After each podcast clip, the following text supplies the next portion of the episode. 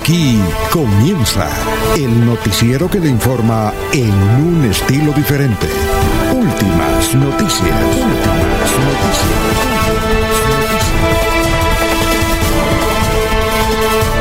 La información analizada por los expertos, sin sesgos, explicada con detalles, sin tanta carreta. Últimas noticias por Radio Melodía, también por Facebook y YouTube Radio Melodía. Director Alfonso Pineda Chaparro.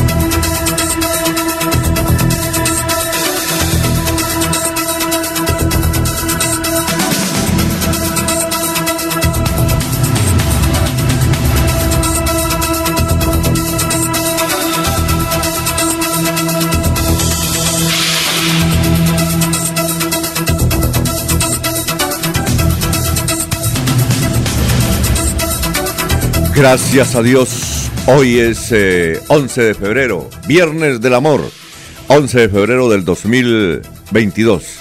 Nos abre el micrófono Arnulfo Otero Carreño para hablar por Radio Melodía, melodía en línea.com 1080m. Estamos por Facebook Live, estamos por YouTube. Gracias por escucharnos. Son las 5 de la mañana, 4 minutos hoy en el Viernes del Amor. Hoy es el Día Internacional de la Mujer y la Ciencia. Hoy es el Día de la Mujer Científica. Hoy es el Día de la Médica. Saludo para todas las médicas. ¿Ya? La Organización Mundial de la Salud, la Organización Panamericana y Naciones Unidas celebran a la mujer científica. Hoy es el Día de la Médica. Un día como hoy en 1984 nació Catherine Ibarwen, gran medallista olímpica. Ahora es candidata al Senado de la República. Estuvo el lunes por la tarde aquí, exclusivamente vino a visitar a Angelita Hernández ahí, eh, donde se recupera, ahí en, un, en una casa cerca del Hospital Internacional de Colombia, vía Piecuesta.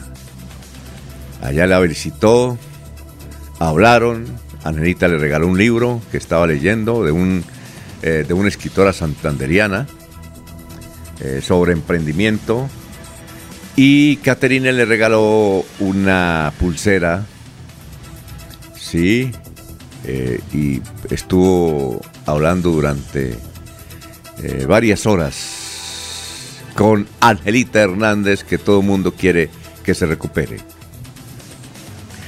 Un día como hoy, en 1986, nació el actual presidente de Chile.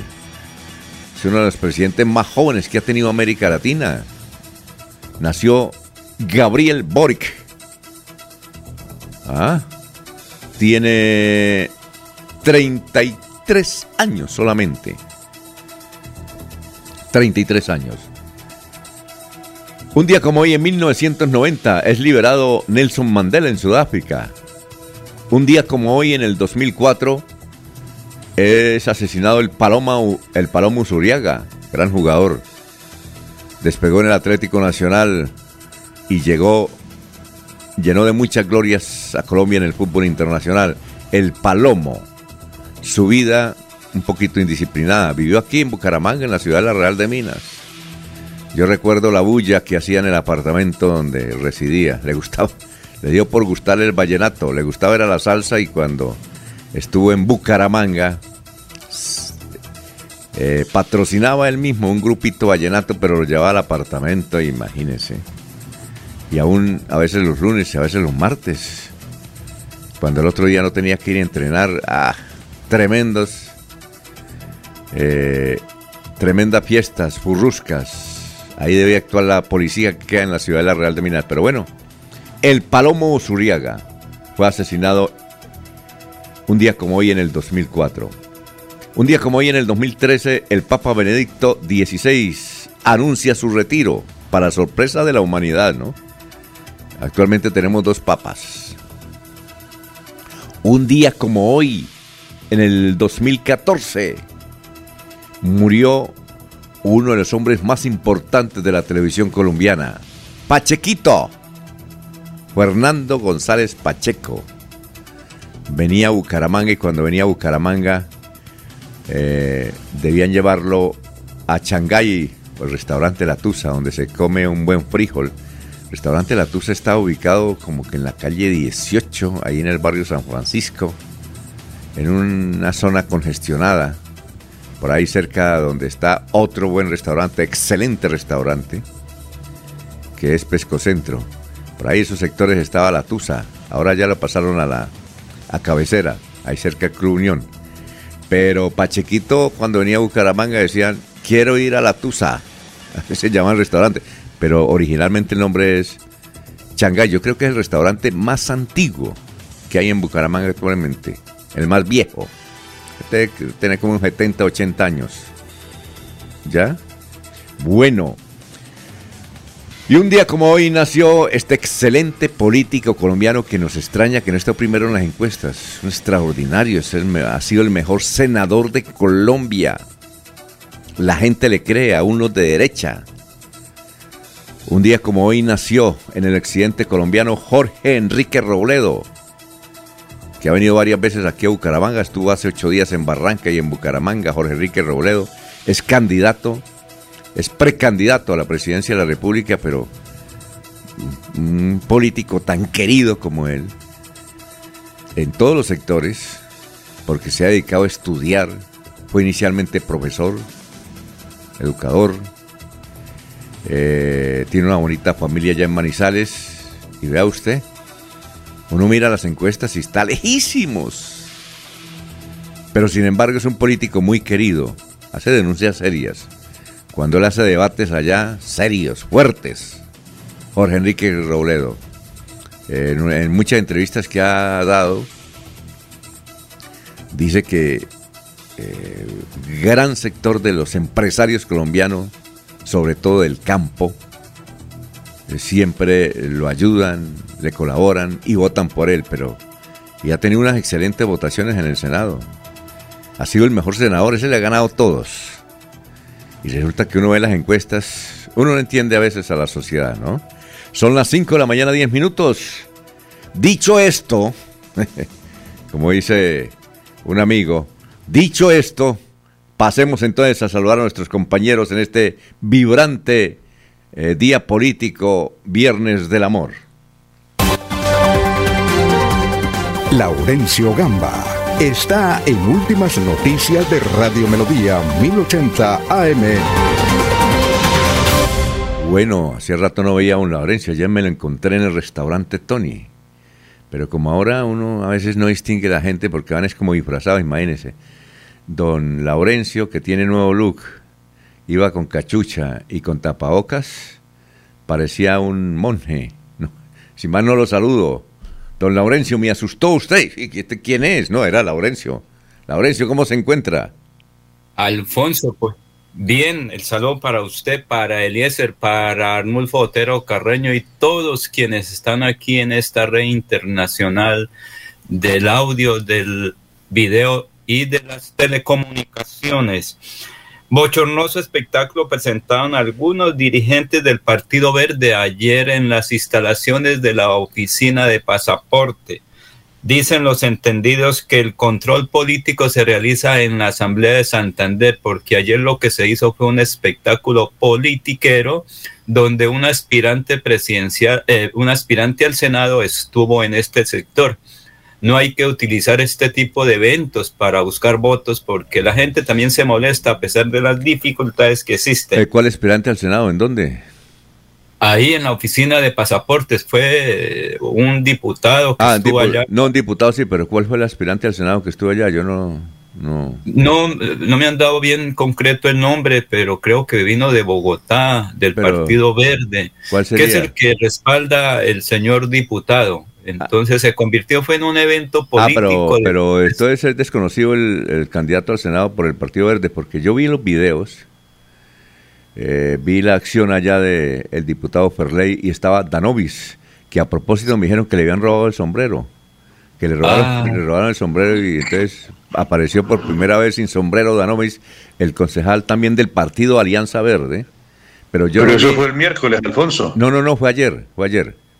Ayer no fue la visita del gobernador a Pasaportes. Sí, pero, pero él, él aprovechó también y, y este, él estuvo Perley y Danove estuvieron el miércoles y ayer también estuvieron. ayer llegaron temprano al bochinche, Alfonso. ahí vimos al periodista Juan Carlos Chávez. Saludo para él que nos escucha todos los días, el hombre deportivo que estuvo aquí en Radio Melodía, también polémico. Pero sí, Eliezer estuvo. Eh, Eliezer, buenos días. Ya ahorita buenos días, don Alfonso. Eh, fue ayer, el, dura como 40 minutos el video. También es que hay varios videos. Y el de ayer estuvo Perley también pero no vi el candidato al Senado. No vi un candidato, vi esos dos y otros, unos líderes. Entonces lo que ocurre, Alfonso, era que estaban repartiendo lo que se llama propaganda hacia ese candidato. Es que obviamente nosotros estamos en otra reunión, Alfonso, cuando se presentó este impasse que, que, ahorita es todo utilizado para buscar voticos. Ojalá que no sean votos por el Internet porque queda todo en intención nada más. Y el 13 de marzo, ya en un mes, se verán los resultados. Hay que echarle, pues, boticos de verdad, carne y hueso a la gente y no solo Internet. Alfonso, pero el exgobernador de Antioquia, Luis Pérez Gutiérrez, propuso en Bucaramanga la creación de un banco especial, si él es presidente de Colombia, para apoyar a los pobres y particularmente a la juventud. Desde las provincias santandereanas ofrecen apoyo al gobernador Mauricio Aguilar Hurtado porque está llegando con obras, con servicios a la comunidad, dicen los campesinos. Las placahuellas de la gobernación de Santander es uno de los eventos muy importantes porque le permite al campesino, luego de la construcción de este tipo de huellas, sacar sus cosechas.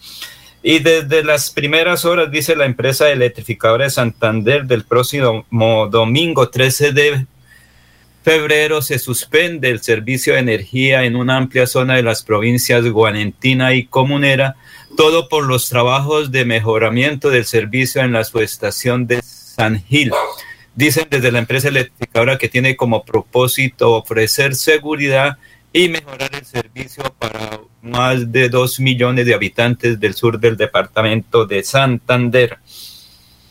La policía se tomó el Parque Centenario para recuperar ese espacio importante de Bucaramanga en la actividad que es recuperar los parques como está ocurriendo en el García Rovira, donde todavía hay unas tres o cuatro familias de las eh, tribus de Venezuela ahí asentados. La vacunación es la única fórmula para combatir el COVID, dice Alfredo Valdivieso, es un veterano dirigente de la Unión Patriótica del Partido Comunista y que dice que él lo ha salvado precisamente la vacunación. Aquí está precisamente Alfredo Valdivieso hablando sobre su experiencia personal y lo que tiene que tomar todo ciudadano, la vacunación. Sí, efectivamente es una, es una calamidad universal que realmente debe obligar a que la gente tome conciencia de la necesidad de la vacunación y de la adopción de las medidas de protección. En mi barrio, por lo menos, hay no menos de 40 fallecidos producto del COVID y una cantidad de amigos, de compañeros entrañables, de gente pues, muy reconocida, tanto en el ámbito político como profesional, como laboral. Aquí en Bucaramanga ha fallecido en estos dos últimos años producto pues, de terrible virus. Entonces es realmente lo único que hay que reconocerle al Estado colombiano es en que se ha preocupado por tratar de mantener un ritmo creciente de vacunación y de existencia de las vacunas pues para que la gente toda acuda a ese mecanismo de protección que es en este momento el único mecanismo de contención contra la pandemia. Muy bien, son las eh, 5 de la mañana, 17 minutos, ya nos aclararon. Lo que pasa es que Ferley eh, tiene en su camiseta candidato al Senado número 54 del Partido Verde, pero no es que él sea candidato. Eh, tal vez está promoviendo una candidatura. Ahora, ahorita le decimos más adelante a Jorge que nos puse quién es el candidato al Senado número 54 y es del Partido Verde. Hay una cosa curiosa y es que los que se han eh, tomado, y queremos entrevistarlos, aquí no es para crítica, ojalá alguien de Alianza Verde nos responda las preguntas que tenemos pero en Alianza Verde no nos han querido. Eh, eh, es decir, responder esa pregunta aquí al aire, más que crítica, la ciudadanía quiere saber por qué, si Alianza Verde es un porta estandarte de la anticorrupción en Colombia, por qué hay un debate a nivel nacional donde la silla vacía denunció que el dueño del partido, que es un santanderiano, Carlos Ramón González, tiene a su familia en el gobierno y en las listas del partido que él es dueño, Alianza Verde. Tiene a su ex esposa, a su actual esposa, a su cuñado eh, en la baraja legislativa de Colombia y aspirante. Y tiene una red de fundaciones que contratan con el Estado. Es decir, nos gustaría conocer esa versión, preguntarle a alguien de Alianza Verde y hemos llamado y le hemos... Pero ¿qué me van a preguntar? Dicen. Nos gustaría tener aquí a alguien de Alianza Verde y preguntarle eso. Que si ellos denuncian la anticorrupción, no están mirando dentro de su partido qué es lo que está sucediendo. Más que a manera de crítica, esa manera de curiosidad. Bueno, 5 de la mañana, 19 minutos, ya vamos saludando a la gente que está numerosa en el portal de Radio Melodía. Saludamos a don Gustavo Penilla. También saludamos a eh, don Jairo Macías, el ingeniero ahí en la ciudad de la Real de Minas. A don Ramiro Carvajal de Deportivos Carvajal. A Aníbal Navas Delgado, gerente general de Radio Taxis Libres, que tiene el teléfono 634-2222. Un saludo para Yosimar en la ciudad de Barranquilla. Yosimar, Ahí nos mandó parte de, un, de una entrevista que estuvo el periodista Jorge Curo con Petro. Uy, gusto ahí en esa entrevista. Bueno, un saludo también para Enrique Herrera. Feliz viernes. ¿A qué? Saludos a don Adolfo, el líder de la familia. Pedro Gómez, veedor de Piedecuesta. Si deseamos estar bien informados, escuchemos a Alfonso Pineda, Alfonso Chaparro. Alfonso Chaparro era un primo mío y su elenco periodistas. Efraín Gil Ordóñez, muy buenos días. Fin de semana desde el Valle de San José. Luciano, dijo, los escucho aquí todos los días desde la ciudad de Medellín, sector de Laureles. Ah, qué bueno, Luciano, gracias, no sabíamos. Hasta ahora lo vemos y saludos. También don Benjamín eh, Gutiérrez, Estalino Mosquera, Peligan, Juan José Rinconosma, Jairo Alfonso Mantilla, Sofía Rueda, todos ellos Gracias, Perito Galvis, Pablito Monsalve. Don Ruchi Rojas nos dice, los copio. Ruchi Rojas, estamos leyendo el mismo libro. Don Ruchi, los copio, dice Ruchi Rojas. Gracias por la sintonía. Don Oscar Forero, gran periodista Oscar Forero. Igualmente don eh, Henry Pinzón, el popular checheco, que es el único que imita bien a Rodolfo Hernández. Y Rodolfo Hernández presidente, este muchacho se nos va para Bogotá. Es el único. Yo he visto unas imitaciones de Rodolfo en otras partes. ¡No! Y extraordinarios humoristas. Pero el único, el casi perfecto, es Rodolfo. Pues si es que nos toma el pelo don Chechenko, porque es que pues Rodolfo llama a todos los periodistas. Eh, y cuando llama uno no sabe, oiga, será este Rodolfo Chechenko, pero a veces Chechenko llama desde otro teléfono, entonces le hace a uno la pega. Popular Chechenko. Bueno, don Eliezer, ¿cómo se encuentra? Muy buenos días. Don Alfonso, muy buenos días. Muy bien. Eh, un saludo especial para usted. Saludo para don Arnulfo, Jorge, Laurencio, para todos los compañeros y para todos los oyentes de Radio Melodía. Maravilloso día, fin de semana, viernes, viernes del amor, como usted lo ha bautizado hace muchísimos años. Amanecemos con un clima en Bucaramanga de 19 grados centígrados tendremos una temperatura máxima de 32 aquí en la capital santanderiana. En el Socorro en este instante se registran 18 grados centígrados, capital de la provincia de los Comuneros, y una temperatura máxima de 33 grados en la ciudad del Socorro. En el municipio de Málaga 12 grados centígrados en este momento. La máxima será de 26 en Málaga.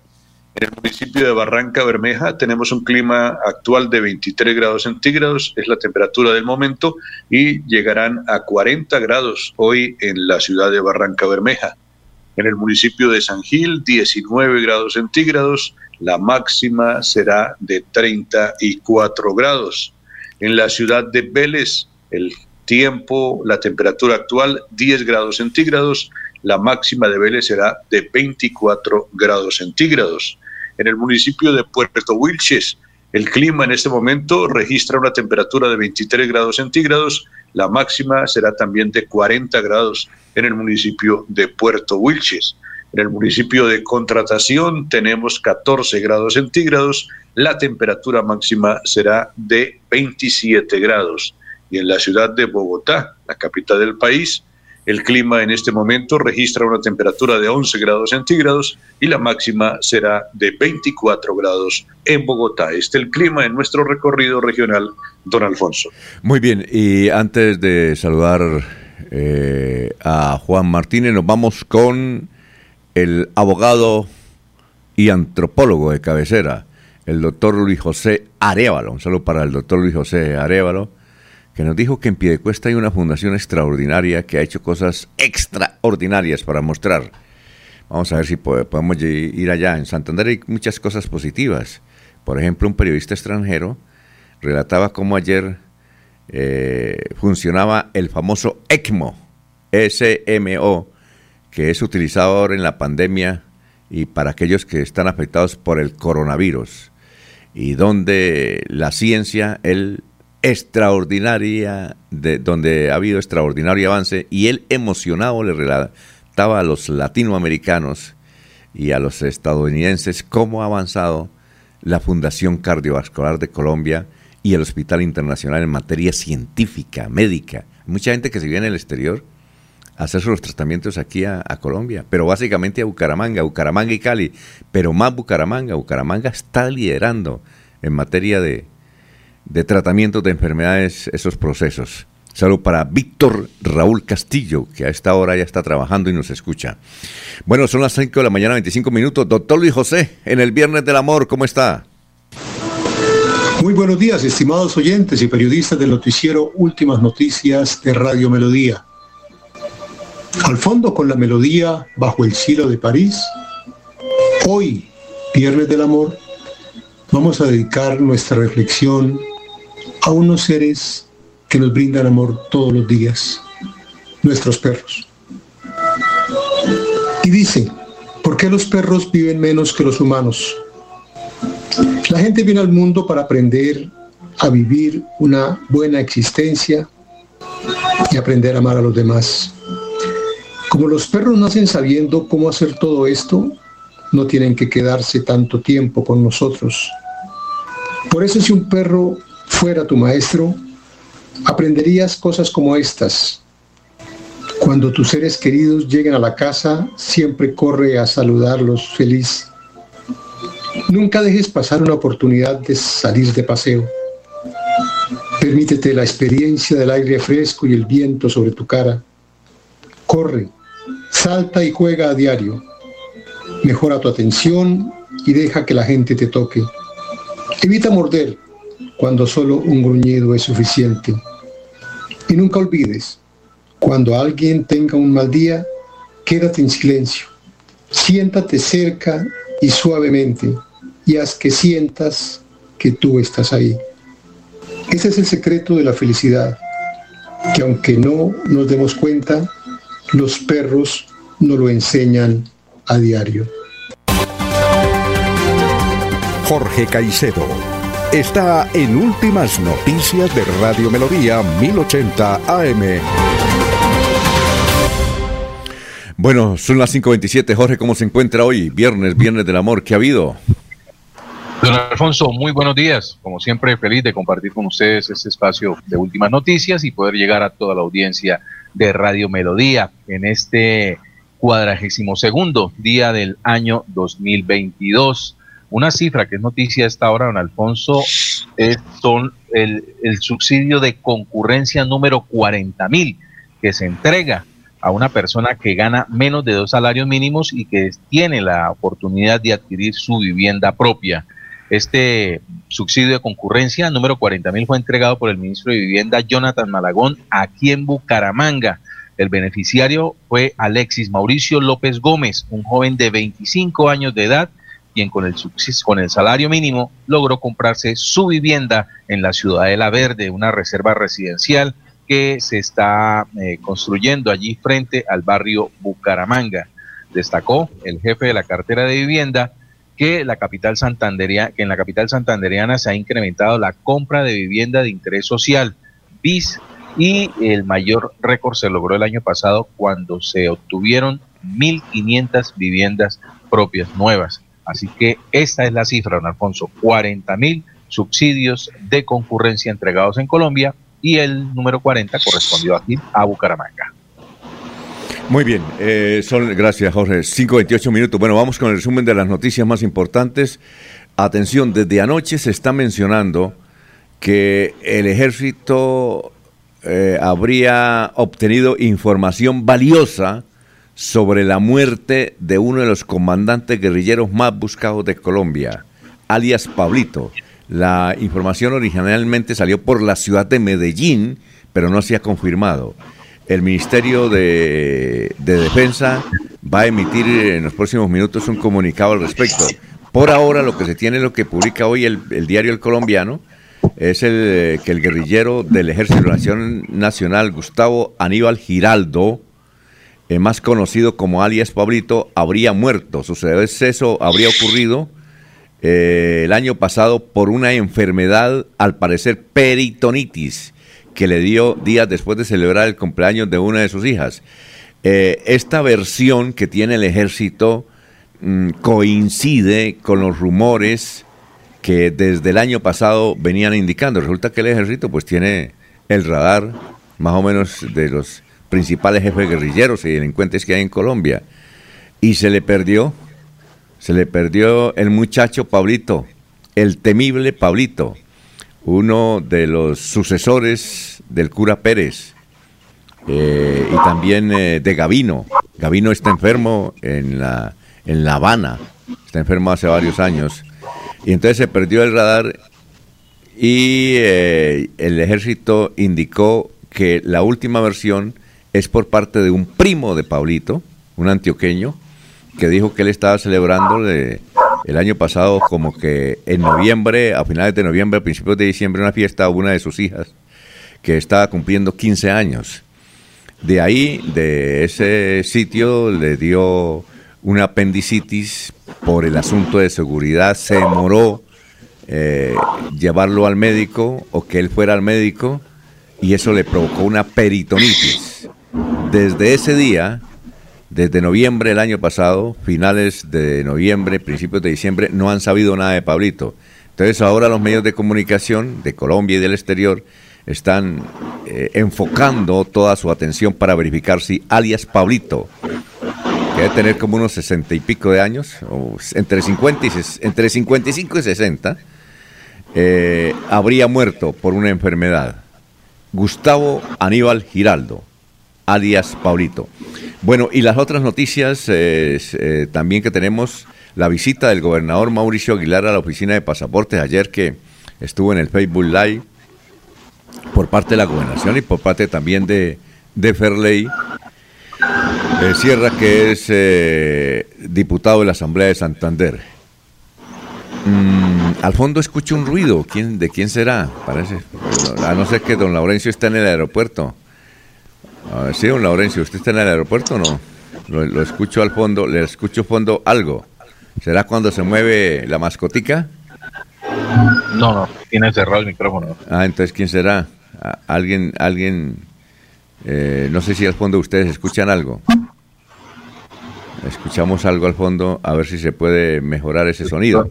¿Ah? Parece que es Don Eliezer que tiene una intervención al fondo, como un televisor encendido. Mm. No. ¿No? No, no, no. No. Ese es muy... No, Eliezer es muy Es un duendecillo bueno, un una intervención extraña en el satélite, un duende bueno. Bueno. Voy a cerrar el gobernador que quiere hacer un Facebook Live. Ah, voy, a, voy, a cerrar mi, voy a cerrar mi micrófono para que comprueben a ver si es el mío. A ver, sí. Debe ser de Yucatán. ¿No era de Yucatán? Yo creo que es de Yucatán.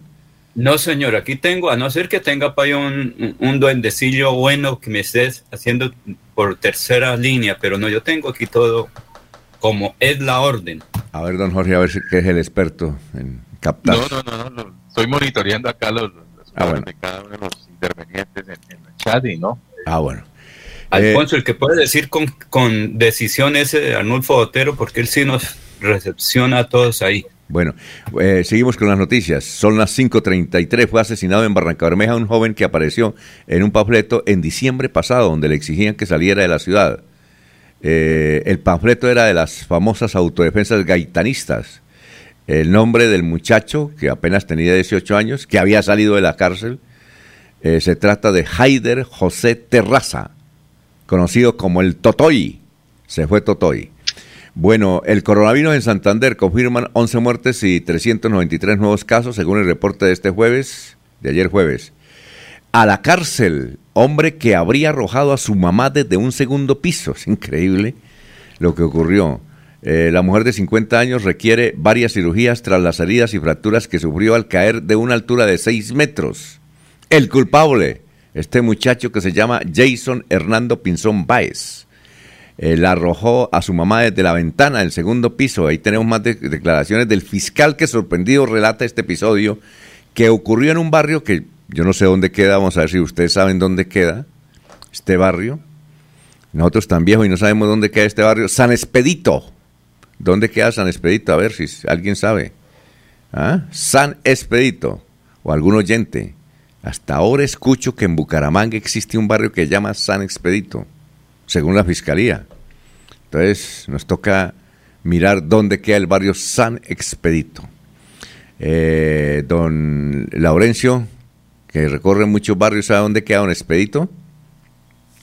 Don Laurencio, aló, ¿se me fueron? Adiós, hola, hola. Eh, San Expedito lo tengo localizado en Florida Blanca, don Alfonso. ¿Sí?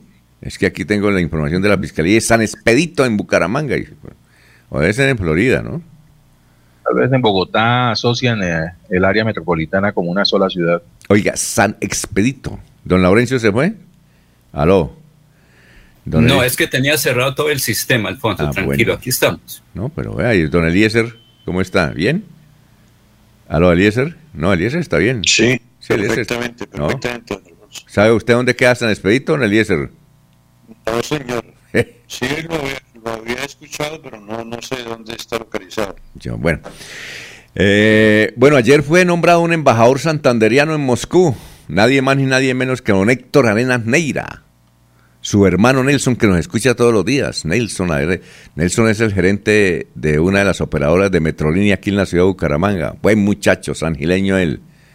Eh, gran deportista. Pues su hermano Héctor, que lleva 30 años trabajando en la Cancillería. y lo nombrado fue no, ninguna cuestión política, de carrera. por primera vez nombran a una persona de carrera en la Cancillería como embajador en Moscú. Así es que felicitaciones a don Héctor, a su familia, a su señora madre, que nos escucha también en San Gil, a todos ellos. Así es que don Héctor Arenas Neira, nuevo embajador de Colombia en Moscú. A nivel nacional, ¿Qué tenemos de COVID? 8.269 nuevos casos y 179 fallecidos más por COVID en Colombia. Contagios siguen disminuyendo y se mantienen sobre los 8.000. Bajan también casos activos. Por primera vez el número de muertes está por debajo de los 200 diarios.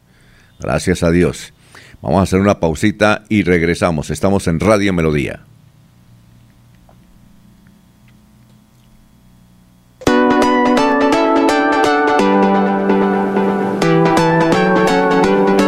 Melodía, Melodía, Radio Sin Fronteras. Escúchenos en cualquier lugar del mundo. Melodíaenlínea.com es nuestra página web. Melodíaenlínea.com, señal para todo el mundo. Señal para todo el mundo.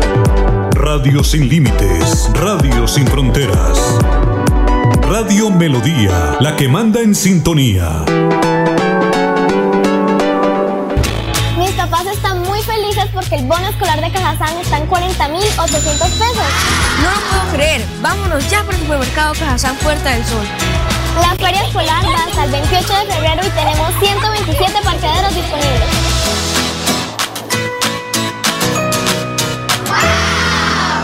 Yo sé que es lo bueno.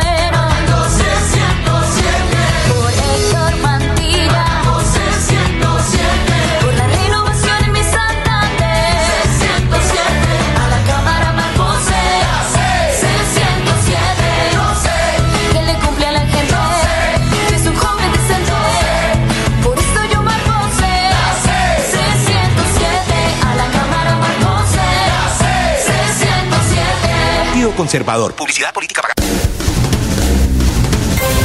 Se va la noche y llega últimas noticias. Empezar el día bien informado y con entusiasmo.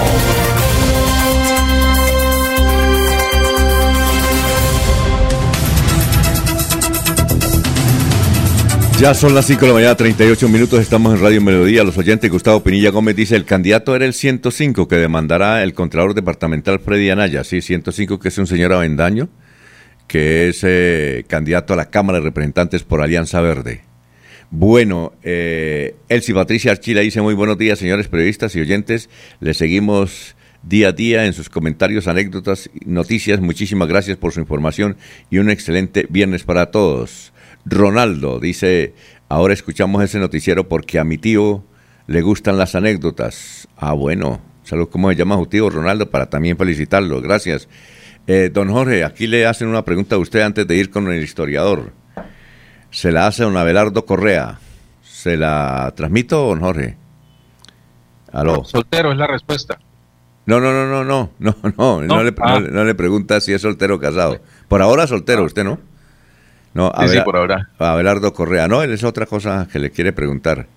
Bueno, dice, bueno, Si se- quieres tener cla- claro, no, no, no. no, no, no, Lo, es lo que eh, necesita, lo que requiera el oyente, el colaborador. don Abelardo Correa, será. Don Jorge, ¿será que ese subsidio del joven para vivienda está dentro de las 20 mil casas que prometió Rodolfo? Si es así, le faltan 19.999. Eso es lo que pregunta don, don Abelardo. Pues no, no, la respuesta es que no. Este subsidio lo entrega el Ministerio de Vivienda y Colsubsidio. Son los autorizados para entregar este subsidio. ¿sí? Eh, y en todo el país ya han entregado 40 mil a quienes han aspirado a obtener su, su vivienda. Así que no, no, no, ha- no ha- nada tiene que ver con aquellos eh, bonos que entregaron hace algunos años algunos ciudadanos de Bucaramanga. Y por aquí estuvo don Jonathan Malagón, el hombre de Valledupar. Muchacho inteligente, ¿no? Perdón, don Alfonso, lo entrega el, el gobierno nacional y las cajas de compensación. Sí, Son los y- que entregan este eh, subsidio de concurrencia y, Y de los cuales ya se han entregado 40 mil en todo el país. Y el que le entregó, que dice usted que estuvo por aquí, el señor Jonathan Malagón. Sí, señor. Ah, bueno, de Valledupar. Excelente muchacho, ¿no? Guajiro. Ah, yo, yo- pensé que era de Valledupar. No, no, Jonathan Aragón es Guajiro. Ah, por ahí cerquita, ¿no? Ahí pegado. Ah, sí, sí, claro. Jonathan, buen muchacho. Es el, el ha durado bastante. En este gobierno creo que siempre ha estado ahí el ministro de Vivienda. Bueno, 5 de la mañana, 41 minutos. Vamos con el historia. A propósito de las cajas de compensación, don Eliezer tiene un invitado muy especial a las 6 de la mañana. Eh, precisamente porque están reunidos varios eh, dirigentes del subsidio familiar en Colombia, entre ellos la presidenta del el gremio que aglutina el subsidio familiar. Bueno, está el historiador entonces Carlos Augusto González. Carlos, ¿cómo está? Muy buenos días. Buenos días a la mesa de trabajo y a los oyentes. Hace 50 años esta fue la noticia más relevante en Santander.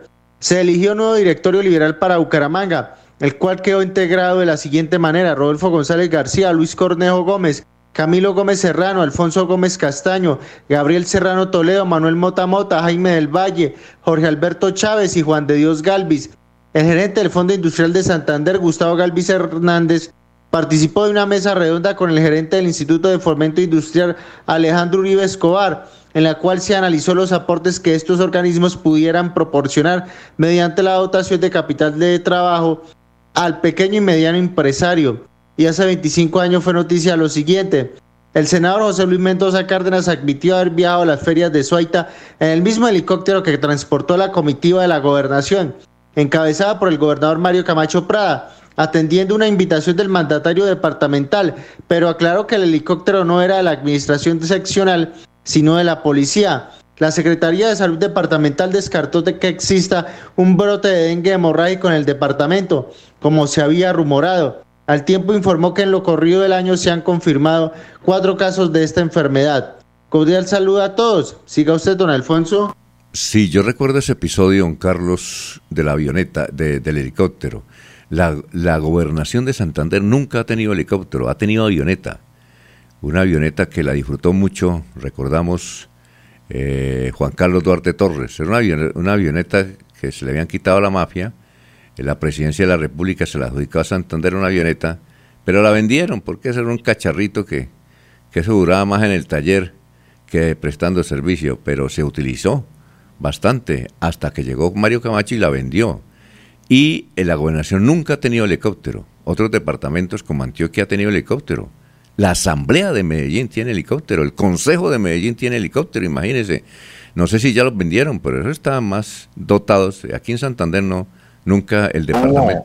El departamento. Hubo oportunidad, hubo oportunidad, Alfonso, a inicios de, de- de la década del 2000, de que el gobierno, el departamento de Santander obtuviera un helicóptero donado por, precisamente por estupefacientes, pero los costos de mantenimiento de una aeronave, sobre todo de, esas características, son demasiados y eh, como no es, un, no es un activo que esté en permanente uso, pues entonces eh, resultaría eh, casi que, rayando por el detri- detrimento patrimonial el- el poder tener, hacerle mantenimiento a un, a un helicóptero desde la gobernación de Santander. De eso se deshizo de esa idea de recibir esa donación y desde entonces pues la gobernación lo que hace es alquilar la aeronave cuando la requiere. Muy bien, son las 5 de la mañana, 44 minutos. Y en las noticias de hace 50 años, ahí aparece Rodolfo González García, del directorio departamental liberal. En esa época, ser integrante del directorio liberal era un honor tremendo. Daba muchos puntos, era peso pesado. Y aparece el nombre de Luis Cornejo. Yo no lo conocí, pero sí era muy amigo de Rodolfo. Él tuvo una academia, eh, una academia, mm, no sé, me enseñaba, creo, bachillerato y, artes tal vez los de esa época lo conocen, quedaba exactamente detrás de la gobernación de Santander, ahí en la esquina, ahí quedaba esa academia eh, de don Luis Cornejo y de su señora esposa. Eran muy rodolfistas. Eso es lo que, lo que alcanzamos a captar dentro de la historia de las noticias. Don Eliezer, ¿se le ocurre al- algún comentario sobre eh, estas noticias históricas? Sí, el momento de, de miedo en el tema de salud por cuatro casos de dengue. Ahí se cita que eh, se habían registrado cuatro casos de dengue y el departamento el- o la ciudad de Bucaramanga estaban en una situación de expectativa, eh, incómodos porque podría eh, aumentar eh, el contagio en el departamento. ¿Qué sería si el momento fuera como el que vivimos hoy con el, con el COVID-19, ¿no? Pero hace, hace 25 años, creo que es la referencia de hace 25, la presencia de cuatro casos de dengue en el departamento de Santander, Alfonso. Y al que le daba en- dengue hemorrágico se lo llevaba, ¿no? Eso era muy difícil que, que quedara vivo en, esa época. Bueno, don Laurencio, ¿alguna otro, alguna otro apunte? Alfonso, pues sí, yo recuerdo que cuando llego a Bucaramanga, Alfonso Gómez Castaño era, digamos, la fuente, como lo es ahora Carlos Alfaro Fonseca, para temas de administración pública, de conceptos sobre diversos temas políticos. El señor eh, Carl- eh, Alfonso Gómez Castaño nos recibía, yo recuerdo con Bernardo Socha Costa, pero él venía de, de muy tiempo atrás por cuanto Rodolfo González García fue el dirigente político de mayor penetración en Santander. Por eso se dice que fue uno de los que construyó a Santander con obras. Y hace 25 años, oiga, me salvé de un escándalo porque comenzando la administración de Mario Camacho, estaba en Barbosa precisamente en el aeropuerto sacando las vacas para que la avioneta donde se desplazaba en ese momento Mario Camacho Prada, Jorge Gómez Villamizar y Rafael Crisanto Valdivieso no tuvieran ningún inconveniente. Recuerdo que Jorge Gómez Villamizar, mi profesor Mario Camacho Prada y Rafael Crisanto Valdivieso me cogieron ahí. Cuando me di cuenta estaba en la avioneta y 45 minutos estaba en el aeropuerto. Llamé a Barbosa y le dije, mamá, hágame el favor y por Trasander me manda la maleta. Menos mal que no, los periodistas cuando eso no se enteraron, si no había ganado una, eh, por ahí un escándalo como le ocurrió a José Luis Mendoza, que se fue para Suaita en el helicóptero, entre comillas, oficial, que en ese momento era la Policía Nacional. ¿Usted recuerda, sí, eh, Laurencio, ¿usted recuerda dónde tenía la oficina Alfonso Gómez Castaño? Eh, Me, por ahí por la 35. No, con- no, no, no. Le voy a decir dónde quedaba, en la calle ver, sí. 34, más abajito de Vanguardia Liberal. Ah, sí, sí, sí. Ahí, sí, quedaba la ahí- oficina. Y la anécdota que Sí, le sí. tengo a los oyentes, porque hay gente que le gusta que le contemos anécdotas, es que Gilberto Castilla Solano era el joven director de tránsito en esa época, hace como 30 años, y le estaba haciendo una entrevista ahí en la antigua sede que quedaba en la carrera 20 con calle 29. Y entonces me dijo... Cerca donde es la fiscalía ahora. Sí. Búnker de la fiscalía. Entonces me dijo, ¿usted para dónde va? Y Pues yo voy para Caracas, para la emisora. Dijo, porque me voy con usted porque es que la camioneta la están arreglando, la de él, ¿no? Y eh, por allá están. Entonces se vino en el carro conmigo, un Renault 12 azul, y íbamos a hablar con Alfonso Gómez Castaño porque él quería hacerle una averiguación eh, legal de logística, de, de derecho, de derecho civil. Entonces yo lo trasladé al doctor Gilberto Castilla y subí el carro al andén. Nos bajamos, subimos a tomar tinto con el doctor Alfonso Gómez Castaño y cuando llegamos a la hora, los señores de tránsito se llevaron mi carrito. y, y yo, Fonso, ¿y quién pagó la multa? y- y yo, yo estaba, yo estaba, eh, yo estaba con, con el director de tránsito y se nos llevaron el carro. Imagínese. Yo pensé que me era ¿Quién que me pagó lo- la multa? No, yo pensé que me- cuando yo dije, uy, me robaron el carro, doctor Gilberto. Entonces dijo, no, no, no, no, no, venga, ya, ya, ya llamo.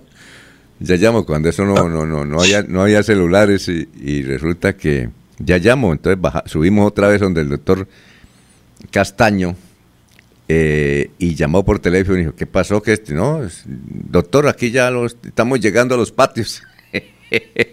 Al- Alfonso, ¿Ah? ¿Qué tal? Eh, eh, le voy a decir quién pagó la multa. La pagó el doctor Gómez Castaño. La pagó, en serio, la pagó. Dijo, la Alfonso. pago. ¿Ah? Cuénteme. esto para destacar también que la operación aérea en la provincia de Vélez, eh, ante la eh, ausencia de la torre de control, casi siempre pasaba por el señor Laurencio Gamba. Casi siempre tenían que comunicarle a Laurencio, mañana llegue el gobernador en la avioneta, despeje la pista, retire el ganado. Entonces, entonces era, era como el epicentro de la navegación aérea el señor Laurencio Gamba en esa zona de la provincia de Vélez. Era la Despejar la pista del aeropuerto de Barbosa, retirar el ganado porque mañana llegue el gobernador. Era el aeropuerto privado para las vacas y para las familias. Ese era Sí. aeropuerto privado, Allá- en la, la Esperanza de Barbosa. se Allá llama. Ahora, ahora funciona ya en eh, ese, ese lugar de sitio un emporio urbanístico que se llama Alto de Toscana. Bueno, doña Igual, Jul- esa situación de los aeropuertos creo que era la misma en todos los municipios de Santander. eh, Sí, claro. Que eh, servían mientras servía para la- el arribo de aeronaves, eh, cuando no habían aeronaves, fácilmente se usaban como potreros o como canchas de fútbol. Bueno, vamos a una pausita y regresamos. Son las 5 de la mañana, 51 minutos. Yo sé que es lo bueno.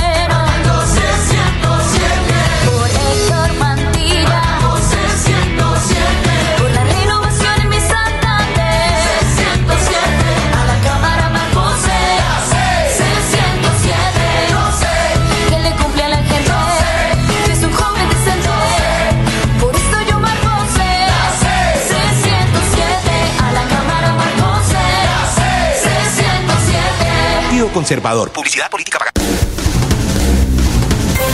Se va la noche y llega últimas noticias. Todos los días, desde las 5 de la mañana, empezar el día bien informado y con entusiasmo.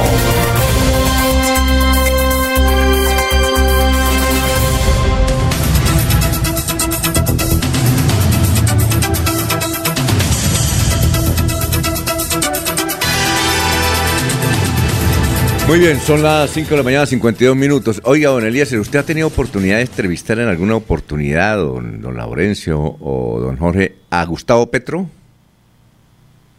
Aló, Eliezer. ¿Qué pasó? ¿Se fueron los... Alfonso, por mi parte, por mi parte no, no he tenido esa posibilidad, Alfonso. Don Laurencio. mm, Sí, don señor, en el pasado muchísimas veces cuando Bueno. eran actividades sindicalistas o denuncias, ahí me invitaban, eh, ¿se acuerda que cuando comenzamos el noticiero con usted mucha gente decía, hay que ir a Melodía, entonces llamaban, vengan a entrevistar a Gustavo Petro, cuando ese era un ciudadano del común, así como fue en su momento Álvaro Uribe Vélez, que le dije, este pobre hombre aquí solo con José Vicente Villamizar, pero venga, hablamos Vicente, ¿y ese tipo quién es? Bueno, eh, don Jorge ha entrevistado a Gustavo Petro o no? No, don Alfonso, pero sé que la oportunidad está cerca y, y sí tengo, por lo menos ya tengo el cuestionario para preguntarle. Pero con todo respeto, porque mire lo que le sucedió. Hay un periodista en Barranquilla que se llama Jorge Cura. Jorge Cura es chileno. Él es. yo le digo a él, cuando lo- he tenido la oportunidad de encontrármelo, que él es medio izquierdoso. Él tiene una historia bastante interesante. 1973, cuando Allende, cuando en 1972 creo, cuando Salvador Allende estaba de presidente de Chile, pues él le tocó salir porque lo que había en Chile era que todo el que tuviera pensamientos de izquierda lo, encarcelaban y lo desaparecían y lo mataban, ¿no? Entonces él salió, salió y llegó a la ciudad de Barranquilla. Pues allí en la, en la Barranquilla, en Barranquilla ha hecho una extraordinaria misión periodística, es el periodista más famoso. Su noticiero lo transmiten varias emisoras. Eh, eh, el asunto es que él siempre ha estado con los char, porque es que para, hermano, para uno triunfar en Barranquilla tiene que estar es con los char, ¿no? Porque no, uno no puede triunfar. Pero él además es un periodista muy serio, investiga mucho, es el verdadero reportero. Él me decía que cuando eh, era mesero en Barranquilla, le gustaba escuchar a Yamid Ahmad, porque lo admiraba y dijo, yo quiero seguir los pasos de Yamid Ahmad. Y desde luego estudió y, se, y ahora es un periodista de tener más o menos la misma edad nuestra, está por en los mismos niveles, pero él es muy popular. Y le hizo una entrevista ayer a Petro en directo por emisora Atlántico Espectacular, se llama la, la emisora, que es de Lochar, de la familia olímpica. También se transmite en FM. Y le hizo una entrevista. Y le hizo una pregunta a Petro, que tal vez yo, yo, yo lo que veo y lo que entiendo es que tal vez Petro se descuidó y no entendió la, la pregunta. Y escuchen lo que sucedió, escuchen lo que sucedió. Usted perdió la presidencia de la República por muy pocos votos, por muy pocos votos. Su enfoque en esta oportunidad es muy distinto a hace cuatro años. Usted le está abriendo la puerta a todo el mundo para que le traigan votos. ¿No será que también en medio de ese camino estarán llegando también compra de votos a través de algunos dirigentes políticos? A ver, mi querido periodista, entre comillas. Porque, a ver, a ver. Yo conozco a No, no, no, no, no, momentico. A mí me respeta. Bueno, ¿Cómo así? Momentico, momentico. No, no, no. ¿Cómo así que periodista entre comillas? ¿Por qué? Usted me, irrespetando, señor No, no, no, no, no, yo no lo estoy respetando. Claro, no, señor. Yo no lo estoy nosotros respetando. A mí me respeta. y nunca en mi existencia he comprado un voto. Si yo comprase votos, No, no, sería yo no estoy diciendo que usted esté comprando votos. Hágame el favor. Yo le estoy diciendo que usted en esta que- campaña está aglutinando gente que no conoce no el tema de la compra de votos. político, Eso es lo que estoy diciendo. Yo no estoy diciendo que usted esté comprando votos. ¿Puedo responder? Sí, señor, pero me respeta. Yo lo respeto a usted, usted me respeta a mí, ¿ok? E igualmente. Bueno. Bueno, ese fue el episodio. Yo creo, yo me parece entender que, que, que Petro tal vez se descuidó y no entendió la pregunta. No entendió la pregunta y se vino con un periodista que es, eh, dicen en, en- en Barranquilla que es medio izquierdoso, ¿no? Es un periodista que adelanta muchas investigaciones, le da con el juguete a la clase política y por eso tiene tanta sintonía. Eh, ¿Será que le a- ¿No está al servicio de los char, Alfonso? ¿Cómo? ¿No está al servicio de los char? No, no, no, no, él no está nunca a servicio, a él le pagan por un Ah, no, trabajo. sí, sí, no, no, es un, un periodista independiente, dependiente. Pero Alfonso, es que la cuestión es que le dice, habría o estaría comprando votos. No, O sea, no, no, no, no. Usted tal- otro, llega, oiga, pe- oiga, Laurencio, otro, que no entendió la pregunta. no supo escuchar. No supo escuchar, hay que saber escucharla. La pregunta es excelente. Alfonso, es que la pregunta es, eh, o sea, eso toca interpretarla, eso no es ahí porque obra y gracia del Espíritu Santo. Ahí le zampó la puñalada a Petro, el señor No, periodista. no, no, no, Por no. eso le dice periodista entre No. comillas, es decir, le responde también con No, un hecho concreto. no creo, no Entre creo. comillas, que es destacado periodista. No creo, la ¿No ve? Pregunta, la pregunta me parece a mí que fue bien hecha. A ver, don Eliezer, ¿usted qué opina? Escuchémoslo otra vez y verá. No, es que no hay tiempo, viejo, es que tenemos muchos compromisos y no hay tiempo. A ver, eh, don Eliezer, ¿usted qué opina? Yo pienso que la pregunta fue bien formulada, fue mal interpretada por parte de Petro. Eh, don Jorge. No, tal vez queda la duda si el, si el, si quien recibió la pregunta estaría otra vez bebido o estaría, o estaría más prendido que el Palacio de Justicia en el 85, porque la pregunta fue muy bien formulada. No, yo creo, yo creo. Llevaba cáscara y se resbaló. Sí, yo, yo creo que él se descuidó por, por alguien, le habló a alguien, eh, le dijo a alguien, él se descuidó en el momento clave de la pregunta y entonces consideró que cuando dice compré votos, entendió, uy, eso, eso, y eso lo ofendió. Así es que cuando tengamos a Petro, pilas, don Laurencio, con las preguntas no hay se, se disguste. Claro que estamos lejos, no le puedo hacer nada, pero se puede disgustar el doctor Gustavo Petro. De extraterrestre, no, es un ciudadano que puede ser el presidente de Colombia, gusten o no nos guste, Alfonso. Las encuestas dicen que Petro sería el presidente hoy.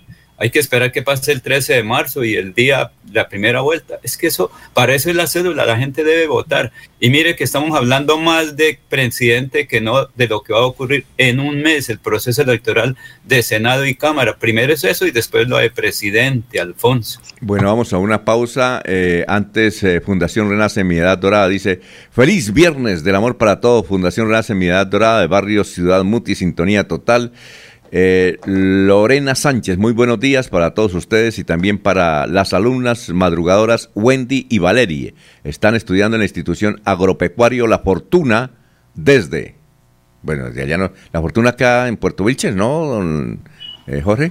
¿La Fortuna? Señor. ¿La Fortuna queda en Puerto. Vilches o no? No, eso Barranca vía- Bermeja. en la vía a Barranca Bermeja, el corregimiento Ah, bueno. de la fortuna. Bueno, perfecto. Oye, esto, eh, ya para eh, irnos a unos mensajes, don Jorge, usted, resulta que aquí hay un, mensaje de Miguel Ángel Pinto, que es candidato al Senado y es senador de la República, muy duro, muy duro contra Igri Betancourt. Tanto así que anuncia que la va a demandar por mentirosa. ¿Qué fue lo que le dijo? ¿Usted sabe qué fue lo que le dijo doña Igre Betacur a Miguel Ángel Pinto?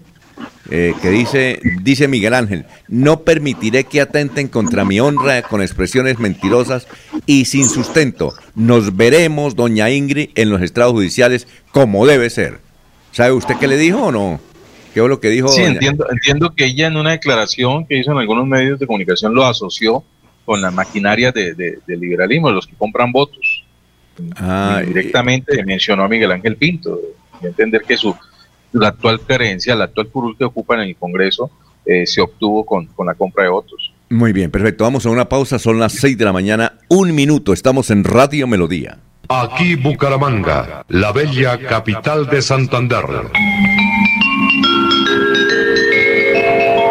Transmite Radio Melodía, Estación Colombiana, HJMH, 1080 kilociclos, 10.000 vatios de potencia en antena, para todo el oriente colombiano.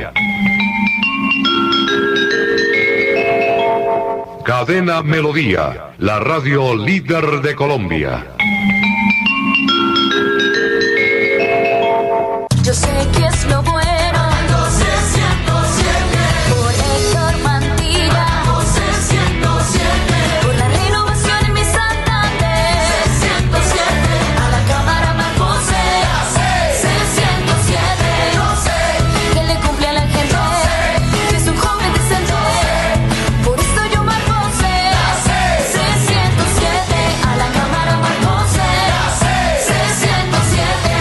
Conservador. Publicidad política pagada. En la radio también estamos luchando contra el COVID-19 y es por ello que algunas emisoras se han silenciado. Superando enormes dificultades, en Melodía seguimos al aire.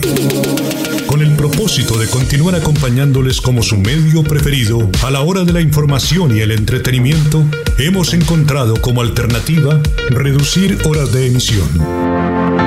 Escúchenos de lunes a viernes, de 5 de la mañana a 6 de la tarde. Sábados de 6 de la mañana a 2 de la tarde. Los domingos de 6 de la mañana a 12 del día.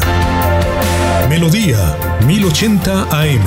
En Facebook, Radio Melodía Bucaramanga. Es un compromiso de todos lograr que muy pronto nuestro mundo sea mejor que antes. En Melodía seguiremos a su lado por siempre. Se va la noche y llega últimas noticias. Empezar el día bien informado y con entusiasmo.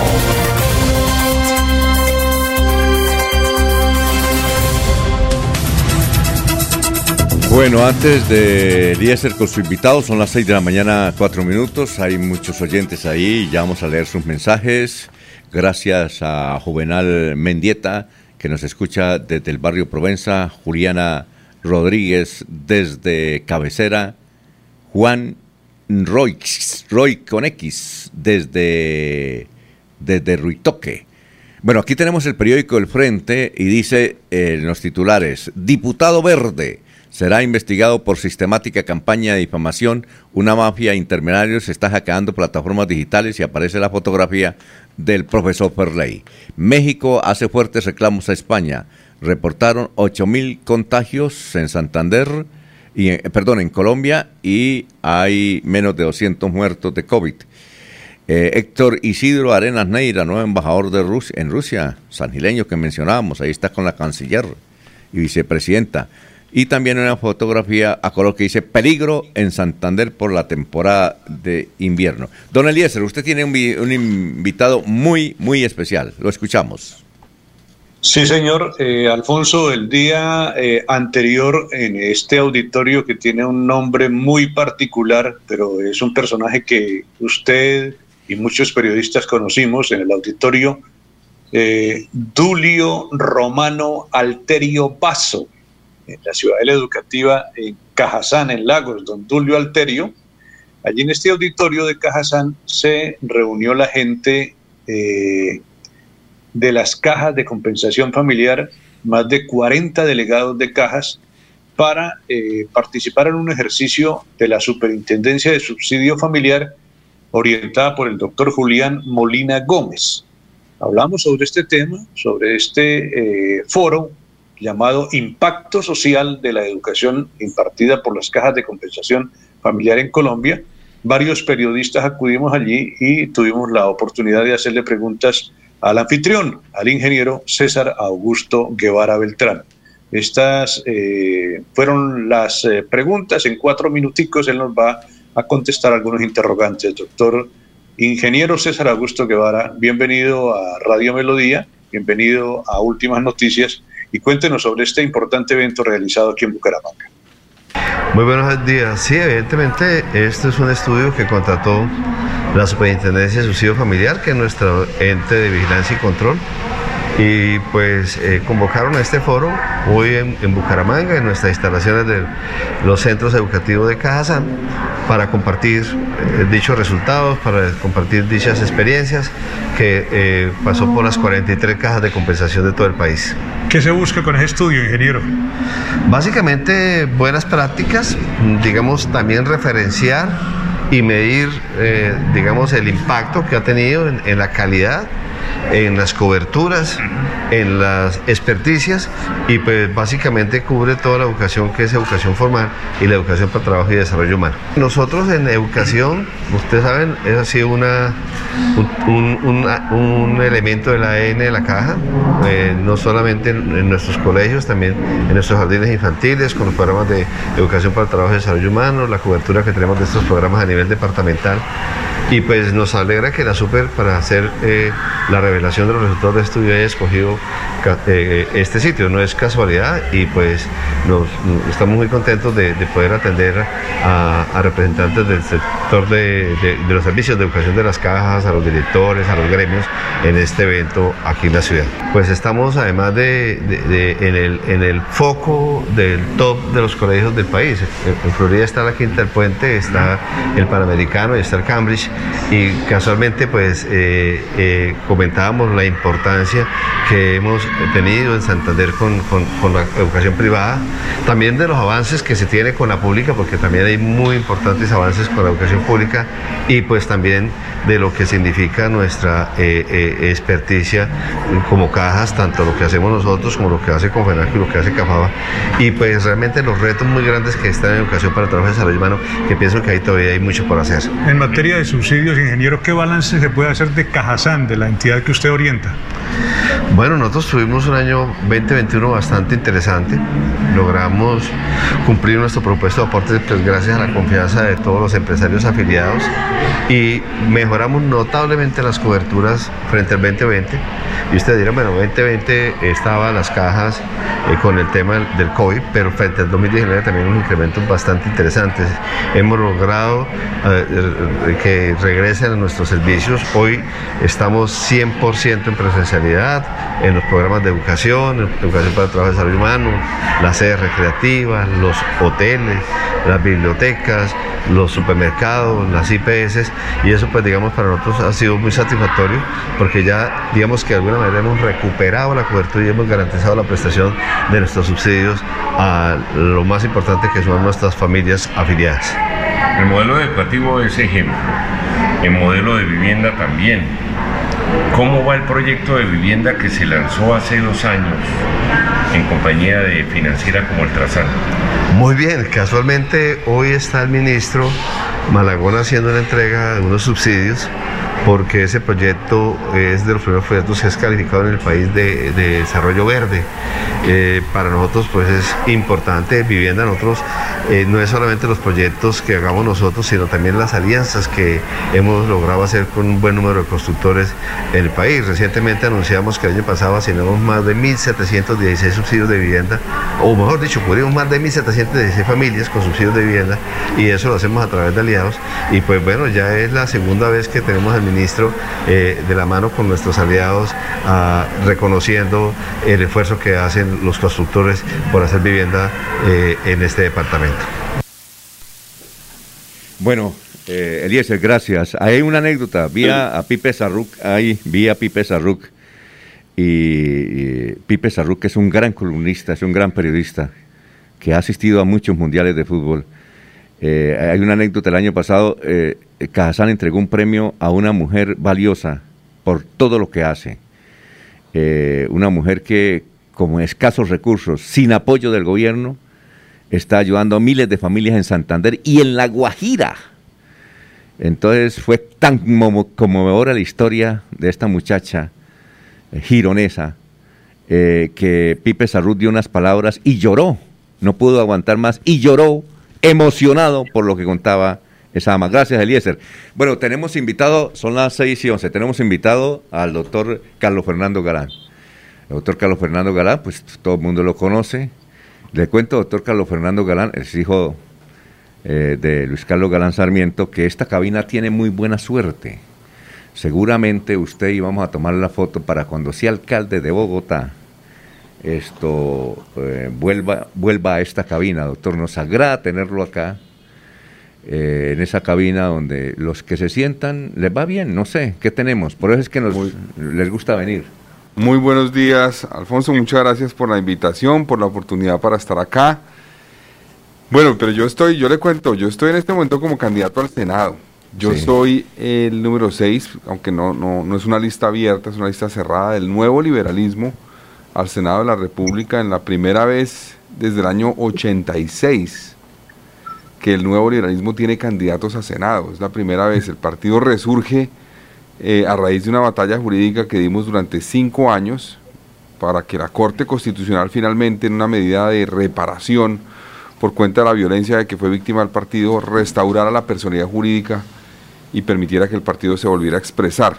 Es un partido víctima, 50 de sus líderes fueron asesinados eh, y ahora tenemos la responsabilidad de representarlo en la contienda electoral que, está en curso. Bueno, usted puede llegar al Senado, pero es que yo he escuchado por ahí unas voces, legalmente usted puede retirar eh, que alguien vea un periodista que es muy crítico, no sé, no sé si fue Daniel Coronel o, o Daniel Sampero Espina, que dijo que usted había tenido una excelente votación, pese a todas las dificultades que usted tuvo para ser candidato a la alcaldía de Bogotá, tuvo una excelente votación.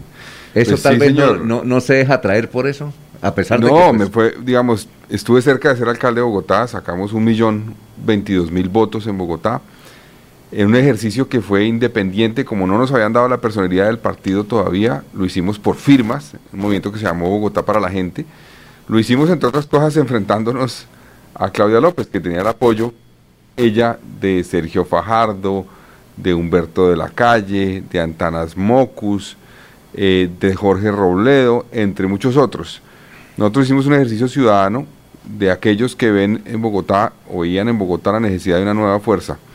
Ahora, yo no tengo contemplado por ningún motivo renunciar si soy elegido senador. Yo vengo a pedir el apoyo de Santander para esta lista al y, Senado y usted lo de- y usted lo deja grabado, ¿qué tal que Lo dejo la circun- grabado. la circunstancia No, lo dejo grabado. de no que voy- no va a renunciar no voy por a ninguna circunstancia? Grábelo y téngalo ahí guardado Ah, en un bueno. cassette. No voy a renunciar. Yo soy candidato al Senado en esta lista. Es una lista cerrada, encabezada por una mujer, Mabel Lara. Es una lista cremallera. Es la única lista en este proceso electoral cerrada, cremallera, encabezada por una mujer. Mabel Lara, que es de Puerto Tejada. Le dimos el espacio también eh, a las regiones. Esta es una lista eh, bien interesante porque tiene, por ejemplo, presente a Carlos Negret, que fue defensor del pueblo, tal vez el defensor del pueblo que mejor ha recorrido el país y conoce la problemática en el territorio de violencia. Está Sandra Bordo, una académica, politóloga de la Universidad de los Andes, que da una carga de profundidad a la propuesta de cambio político que necesita este país. Está Guillermo Pérez, que es un histórico del partido del Tolima. Está Yolanda Perea, una líder social del Chocó, que fue víctima de las FARC y que hizo de su tragedia personal una motivación para trabajar por los derechos de las víctimas. Yo voy de sexto. Queremos marcar una diferencia, Alfonso. Eh, usted seguramente en estos micrófonos ha tenido la visita de muchos candidatos y va a tener más en estas semanas. Y usualmente vienen a decir, vote por mí porque yo represento tal y tal cosa y tengo tal número en tal partido. Y la verdad es que la política no se debería hacer de manera individual, sino de manera colectiva.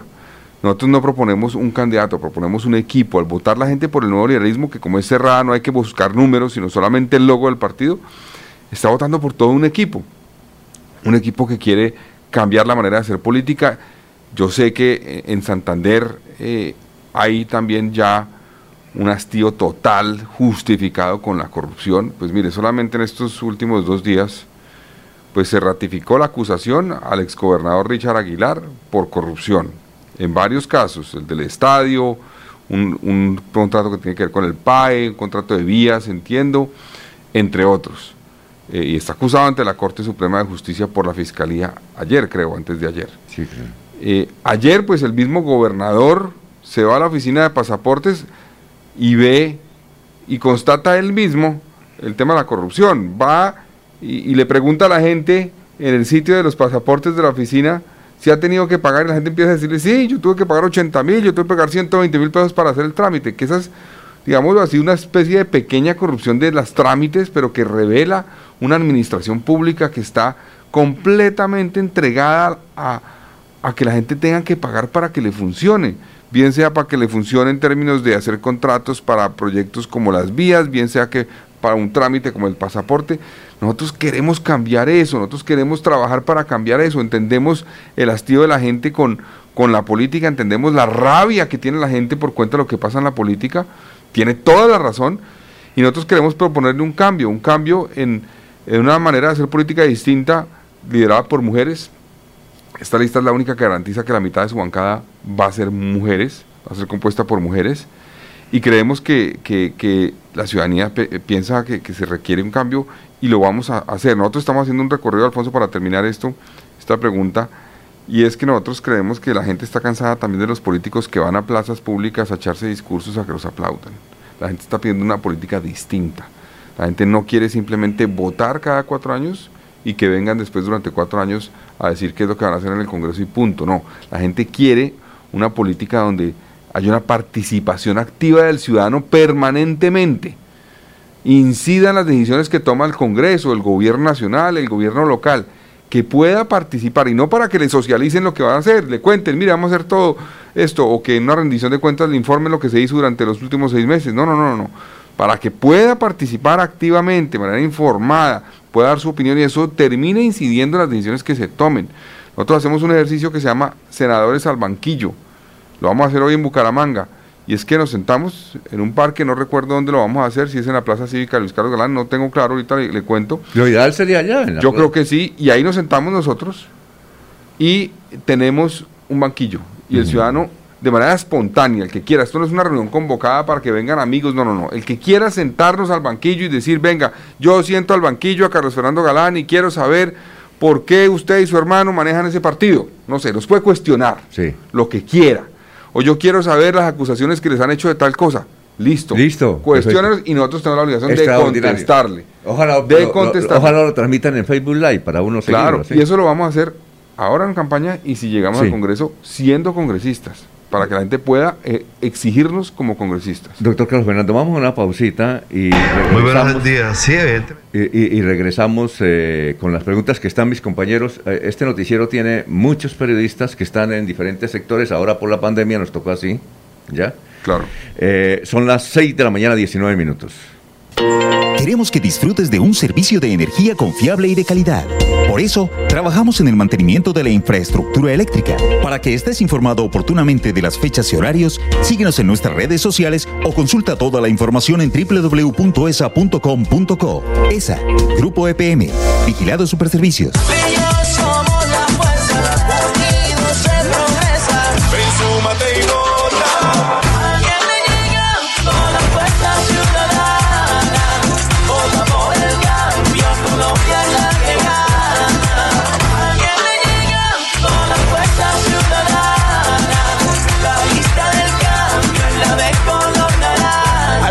Senado vota Fuerza Ciudadana, marcando el logo naranja en el tarjetón. Publicidad, política pagada.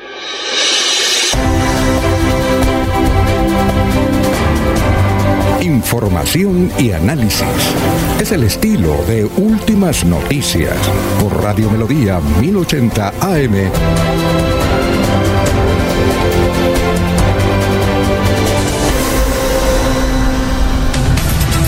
Bueno, el doctor eh, Carlos Fernando Galán, hijo de Luis Carlos Galán Sarmiento, eh, dijo algo que va a permitir leñazos verbales, con todo respeto, hoy eh, a las... ¿A qué horas es? Eh, Once y media. once- la la ahorita, plaza. once y media, ¿no? Once y media va a ser por Facebook Live, para que lo puedan seguir además. El primer leñazo entonces... Listo. No sé si es el señor Guillén, un periodista muy folclórico, veterano, o, o otros, que acusan a la familia Galán de, de Galán de haber obtenido recursos multimillonarios, multimillonarios, por el hecho de que, bueno, son hijos de Luis Carlos Galán y que su señora madre, una gran periodista, la doctora Gloria, pues cogieron esa plática y se, se han enriquecido, que son multimillonarios. Se hablan de unas cifras que uno se sorprende. Eh, eh, ¿Qué nos puede decir Es, al respecto? eh, gracias por esa pregunta, Ah, bueno. porque va haciendo carrera una cantidad de acusaciones y, y se toman por ciertas. Mire, lo que pasa es que ha habido una confusión que han aprovechado nuestros enemigos entre dos entidades que existen. Una es la Fundación Luis Carlos Galán. Esa fundación era la Fundación Nuevo Liberalismo, que existía en la época que existió el nuevo liberalismo en los ochentas, que cuando es asesinado mi padre se convierte en la Fundación Luis Carlos Galán. ¿Para qué? Para preservar el archivo fílmico, de video, de audio, de fotografías, etcétera, y de manuscritos de Luis Carlos Galán. Esa fundación pertenece a la Universidad Javeriana. Nunca esa fundación, ahí estamos vinculados, mi mamá es presidenta honoraria, nunca ha recibido un centavo del Estado, nunca, jamás, jamás, ni un solo centavo del Estado. Pero existe una entidad que se llama la Corporación Galán. La gente cree que es la misma, no es la misma. La Corporación Galán es una entidad que depende del Ministerio de Educación. La Junta Directiva la maneja el Ministerio de Educación. Nosotros no recibimos ningún centavo de los recursos que esa entidad maneja con otras entidades del Estado.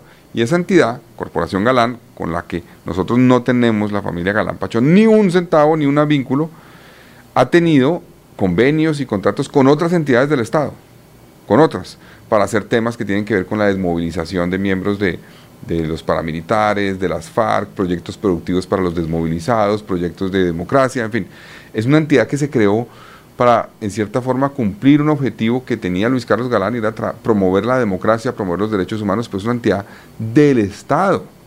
Entonces decir que los recursos que recibe una entidad del Estado son recursos para la familia Galán, es como decir que el colegio Luis Carlos Galán, en su presupuesto, esa plata es para la familia Galán, o el aeropuerto del Dorado, que se llama el Dorado Luis Carlos Galán, el presupuesto es para la familia. No, no, no, no, no, no, no recibimos un centavo de eso.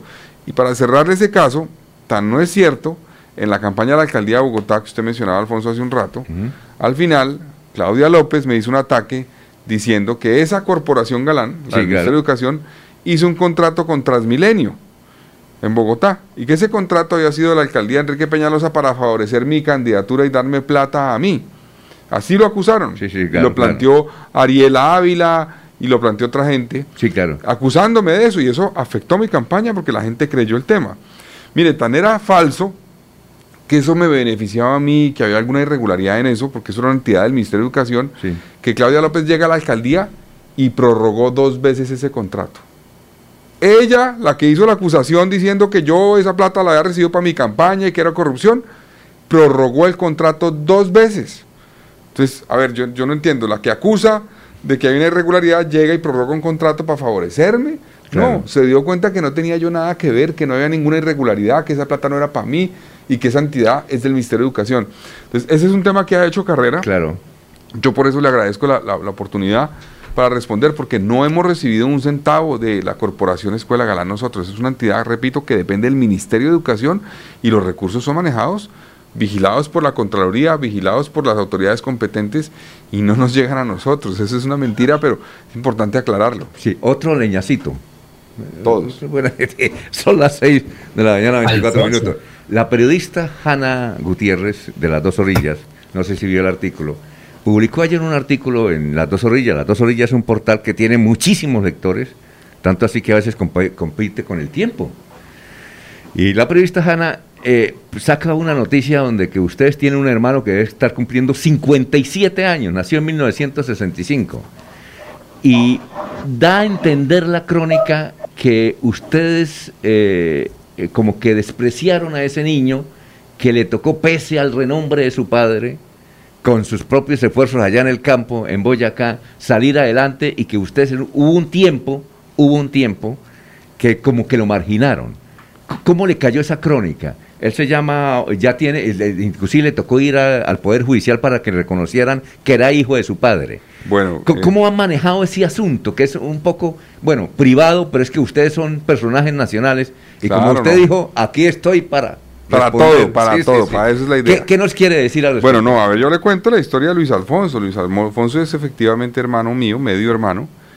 Nació mucho tiempo antes, eh, Claro. digamos, de, de que- nosotros. Nació cuando mi padre estaba en la universidad, antes de que mi papá conociera a mi mamá.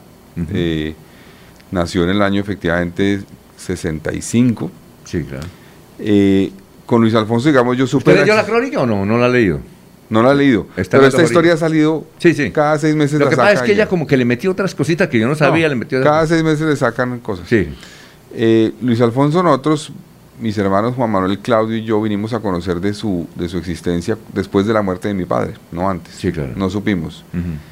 Cuando él, cuando una persona es hijo de, digamos, hijo que se, se llamaba hijo natural antes, digamos, de una... Aquí pronunciamos una palabra que nos dieron madera por eso, ilegítimo. No, pues es que no tiene. Sí, o sea, eso. no, es hijo de Luis Carlos Sí, sí. Galán, pero es hijo, digamos, cuando él no estaba casado, antes de su matrimonio. Claro. Eh, cuando eso sucede y no tiene el apellido, la persona para obtener el apellido tiene que presentar una demanda ante los que tienen el apellido. Sí, claro. No es que le toque ir. Ah, ya. O sea, no es que, no es que ellas, esas, esas personas lo obliguen. No, ese es el trámite. Cualquier que, o sea, nadie puede decir distinto a un juez de la República que una persona es hijo de alguien. ¿Me Sí, explico? claro. Sí, sí. Yo no puedo salir mañana a decir, usted es hijo de no sé quién. No, no, no, es un juez el que lo define. Entonces es un proceso. Nosotros nos enteramos de su existencia, ¿por qué? Porque él presentó ese proceso. Ah, ya. Mi mamá nos contó de su existencia, estamos año- hablando del año yo creo que 91 más o Sí. menos. Y mi mamá nos Después dijo- de la muerte de su padre. Claro, exacto. Ustedes antes no sabían, No ni su padre existía. le había comentado, a pesar No, de que ahí A mi mamá sí, mi mamá sabía toda la historia desde que se casaron. Ah, sí, No- porque Nosotros no. Porque ahí en la, en la crónica dice que su padre cada ocho días iba a montar en cicla con él y sí, hablaba. sí, sí, sí, sí, pero nosotros no- nunca nos Ah, enteramos. Entonces mi mamá nos cuenta la historia eh, y nos dice, ustedes en este proceso por el apellido deben pronunciarse diciendo que sí, Ajá. que sí, no se pongan a cuestionar el tema porque su papá sí lo reconocía en cierta forma, aunque no lo Claro. hizo en público, sí consideraba que era su hijo, entonces lo hicimos. Sí. Después lo conocimos, varios años después. Y claro, ha habido diferencias en algunos momentos, pero es una persona con la que hemos construido a lo largo de la vida una relación. Él eh, nos ha venido a ayudar, entre otras cosas. Ahorita en el proceso del nuevo liberalismo nos está apoyando. Sí, ahí dice que él está quiso apoyando. ayudar, pero no como, sino como obrero y no como cabeza nos está, visible. Nos está apoyando en Cundinamarca. Viviana, su hija mayor, eh, fue mi mano derecha en la campaña a la alcaldía. Fue Ah, mi mano derecha en la campaña a la alcaldía, me apoyó durante muchos meses. eh, era la persona que me acompañaba absolutamente a todas partes, me ayudaba a coordinar la agenda. Con ellos tenemos una relación que hemos construido, eh, digamos que con el tiempo. Eh, y, y, pues yo entiendo que eso, eso genera atractivo y el chisme y la cosa amarillista de que, ay, que Galán tuvo un hijo, entonces dicen extramatrimonial. No, no es extramatrimonial porque no fue durante el Sí. matrimonio, fue antes del matrimonio. Eh, y hemos construido una relación con él, tenemos una relación de respeto, de afecto. Yo he montado en bicicleta con él también, Ah, claro. así como lo hacía eh, mi padre. Eh, y yo creo que sería bueno que ustedes un día lo llamen y lo inviten a Luis Alfonso. Yo ahorita le doy el teléfono. Claro. Porque es una persona con la que tenemos una, una relación que se ha ido construyendo eh, poco a poco, con el tiempo. Nos hemos ido conociendo, nos conocimos tarde, digámoslo así, pero le tenemos cariño y nos ayudamos mutuamente. Nos Sí, claro. ayudamos mutuamente.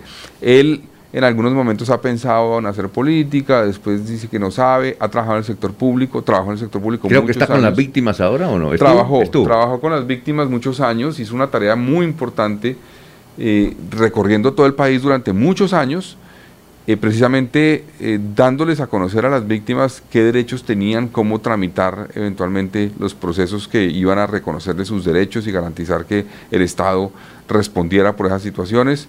Entonces, no, pues yo, yo no tengo sino, sino eh, afecto y respeto por Luis Alfonso y sería bueno que ustedes un día lo llamen. Sí, perfecto. Estamos hablando con el doctor Carlos Fernando Galán, son las 6 de la mañana, 30 minutos. A ver, don Eliezer, eh, ¿se coloca los audífonos? Por ahí hay unos audífonos, doctor Carlos Fernando. Eh, eh, creo que esos los, los audífonos, ¿sí? Fuera tan amable. Ay, perdón. Sí, para ver. A ver, don Eliezer, lo escucha el doctor Carlos Fernando Galán. ¿Sí escucha bien el doctor Carlos Fernando ahí? Perfecto. Listo. A ver, Eliezer. Bueno. Gracias, Alfonso. Eh, un saludo para el doctor Carlos Fernando. Eh, los santanderianos eh, tenemos gratos recuerdos por la ilusión de que su padre hubiese podido ser uno de los presidentes santanderianos. Tenemos también ingrata recordación por el asesinato también de su padre. Y siempre lo reclamamos como nuestros, a los descendientes de Luis Carlos Galán Sarmiento. Pero eh, hoy la política tiene ventanas y puertas abiertas y todo el mundo llega al departamento a, a tratar de conseguir algunos votos.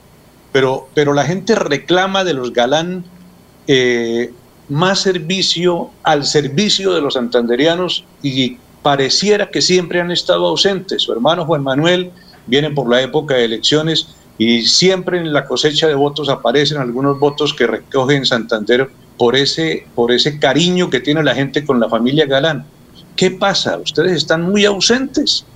¿Qué han hecho por Santander? ¿Qué van a hacer por Santander, doctor Galán? Bueno, a ver, eh, válida la pregunta, Eliezer. Yo, usted sabe que nosotros hicimos política los dos, cada uno en un partido hasta ahora. Es la primera vez que estamos en el mismo partido. Juan Manuel fue senador liberal, unas peleas duras allá dentro del Partido Liberal, finalmente salió en el año eh, 2018. Yo también hice parte de un partido, yo hice parte de Cambio Radical, que era un partido al que habían llegado muchos galanistas de la época de los ochentas, pero pues que se decepcionaron por lo que pasó con ese partido. Yo, entre otras cosas, decidí no aceptar ser cabeza de lista del Partido del Cambio Radical en el 2018 porque la verdad no consideraba que pudiera ser parte de una lista donde estaba, por ejemplo, Richard Aguilar. Yo lo dije y se lo dije así a Germán Vargas Lleras, así se lo dije, no puedo estar en la misma lista. ¿no? O sea, la historia política del nuevo liberalismo y de Luis Carlos Galán no me permite estar ahí. O sea, yo di una pelea ahí dentro de ese partido para Oiga, yo, enfrentar. yo no entiendo al, al doctor, bueno, usted que es amigo de Germán Vargas, uno no entiende a Germán Vargas. Habla pestes cuando lo entrevistamos en privado del coronel Aguilar. Hablaba pestes, en serio, pero duro. Inclusive aquí le cuento una reunión política que organizaba Hugo Aguilar cuando era candidato a la presidencia Germán Vargas y no quiso ir allá. Dijo no, porque yo no voy allá porque esto eh, allá está el coronel Aguilar. Uno no entiende. ¿Usted entiende esa, esa actitud de Germán Vargas? Pues no, valdría la pena preguntarle un poco por qué, pero, pero él es una persona pues que efectivamente pasó eso y yo por eso le manifesté que no iba a ser parte de esa lista.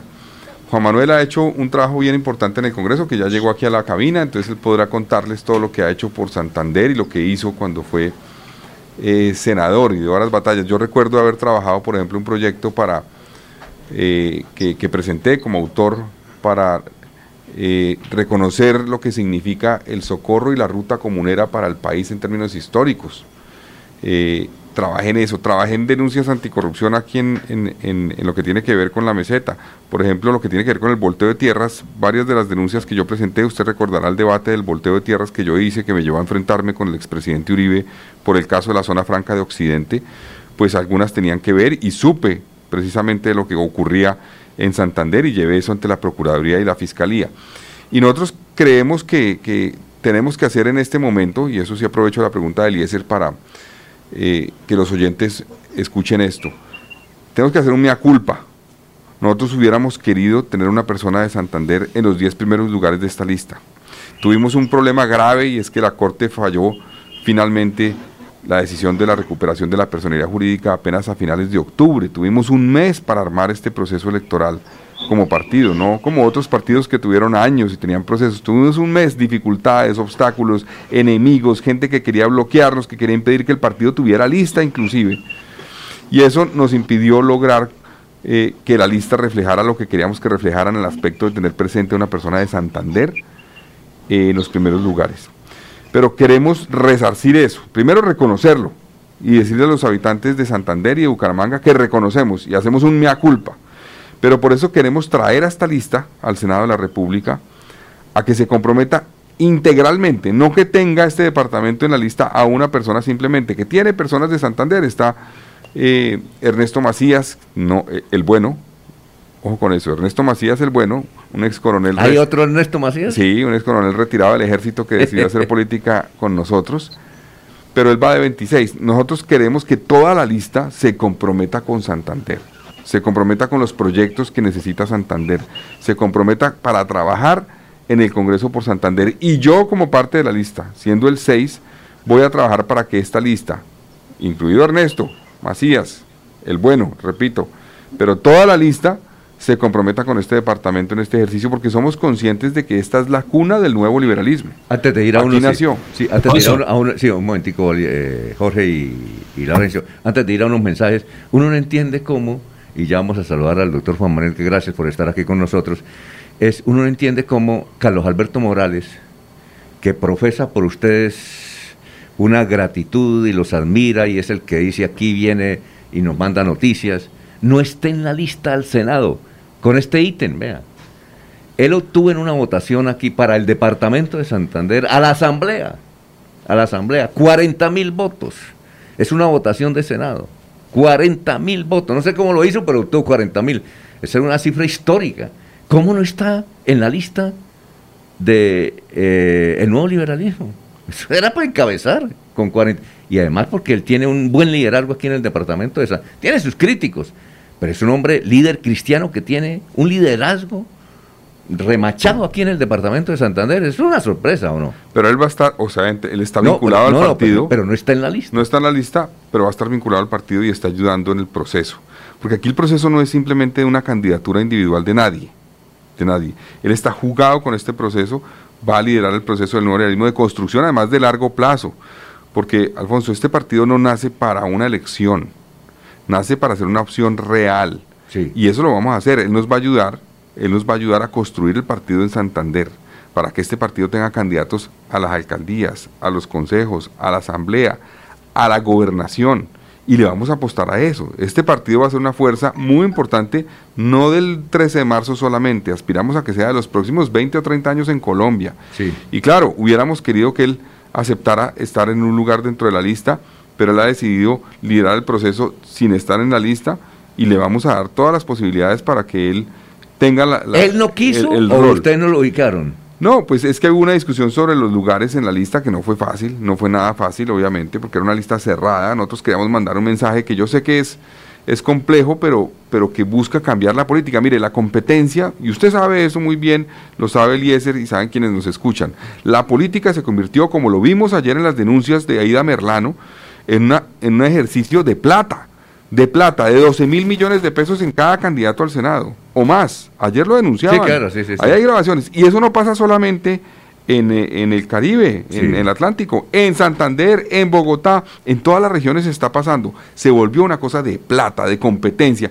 Los candidatos se unen para hacer una lista conjunta, pero en la lista... Como hay voto preferente, compiten entre ellos y se gastan 10 mil millones de pesos cada uno, 10 mil o más. Y luego pelean. Nosotros queremos promover un liderazgo colectivo. Aquí la lista completa. Aquí queremos que voten por todos. No por uno. No porque Pepito está, Juan está, María está. No. Todos. Todo este equipo que yo le mencionaba. Mabel Lara, Carlos Negret, Claro. Sandra Borda, Guillermo Pérez, Yolanda Perea, Viviana Vargas. En fin, muchos otros. Somos un equipo. Y eso es lo que necesita la política. Un liderazgo colectivo y no individual. Bueno, vamos a una pausita y vamos eh, a saludar a- al doctor Juan Manuel Galán, hijo de Luis Carlos Galán, hijo de Luis Carlos Galán Sarmiento, y estaremos con nuestros compañeros que quieran hacerles preguntas. Estamos en Radio Melodía, son las 6 y 39.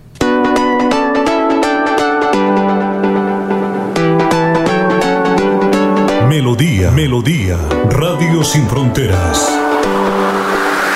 Escúchenos en cualquier lugar del mundo. Melodíaenlínea.com es nuestra página web. Melodíaenlínea.com, señal para todo el mundo. Señal para todo el mundo. Radio sin límites, Radio sin fronteras. Radio Melodía, la que manda en sintonía. Mis papás están muy felices porque el bono escolar de Cajazán está en 40.800 pesos. No lo puedo creer. Vámonos ya por el supermercado Cajazán Puerta del Sol. La feria escolar va hasta el 28 de febrero y tenemos 127 parqueaderos disponibles.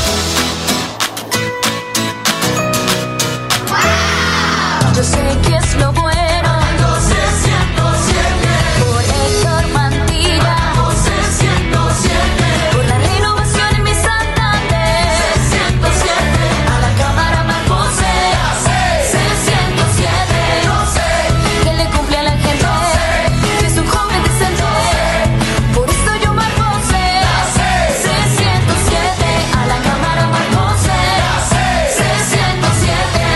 Conservador. Publicidad política pagada.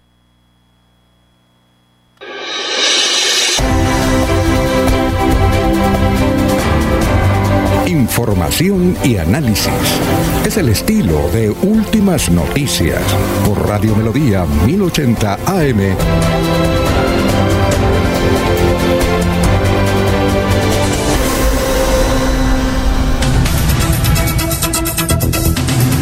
Bueno, doctor eh, Juan Manuel Galán, eh, una pregunta que le hizo Eliezer a su hermano es, bueno, ¿y los Galán qué han hecho por Santander? Porque aquí realmente hay gente que dice, bueno, esto, eh, pero ellos qué han hecho por Santander. Aquí hay una discusión eterna, le cuento a ustedes si no saben, entre Rodolfo González y a, y a Horacio Serpa. Decía que Horacio no se considera una sola obra.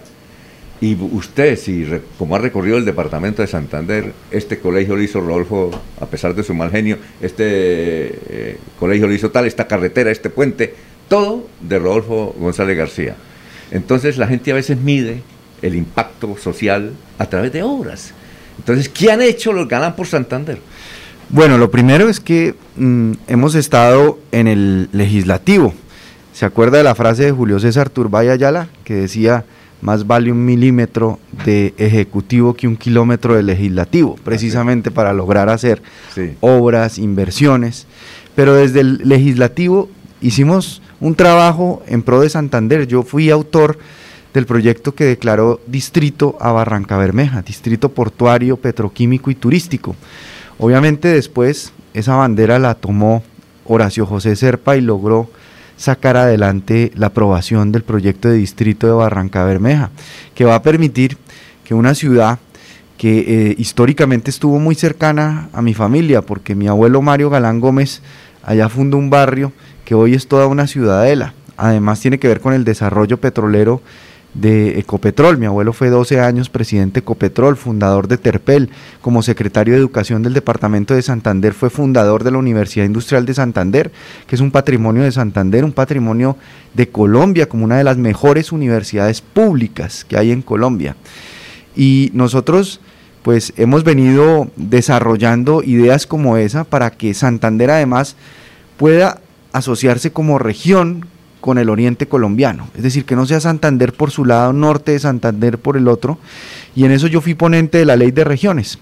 La ley de regiones ha permitido que se conformen regiones como la región de la costa caribe, la región del Pacífico, son cinco regiones en Colombia y una de esas regiones que hemos querido apoyar en su conformación es la región del oriente, de los Santanderes, porque de esa manera vamos a poder tener mayor impacto y obras y proyectos, megaproyectos de impacto regional, como por ejemplo la carretera Bucaramanga-Cúcuta, todo lo que tiene que ver con la doble calzada que conecte eh, Bucaramanga, que conecte Santander con la costa caribe, la ruta del sol que dejó de lado en cierta forma a Santander, los problemas de las variantes de esa doble calzada, la inestabilidad geológica de la carretera que siempre termina cada ola invernal dejando a Santander aislado y, que, y perdiendo competitividad.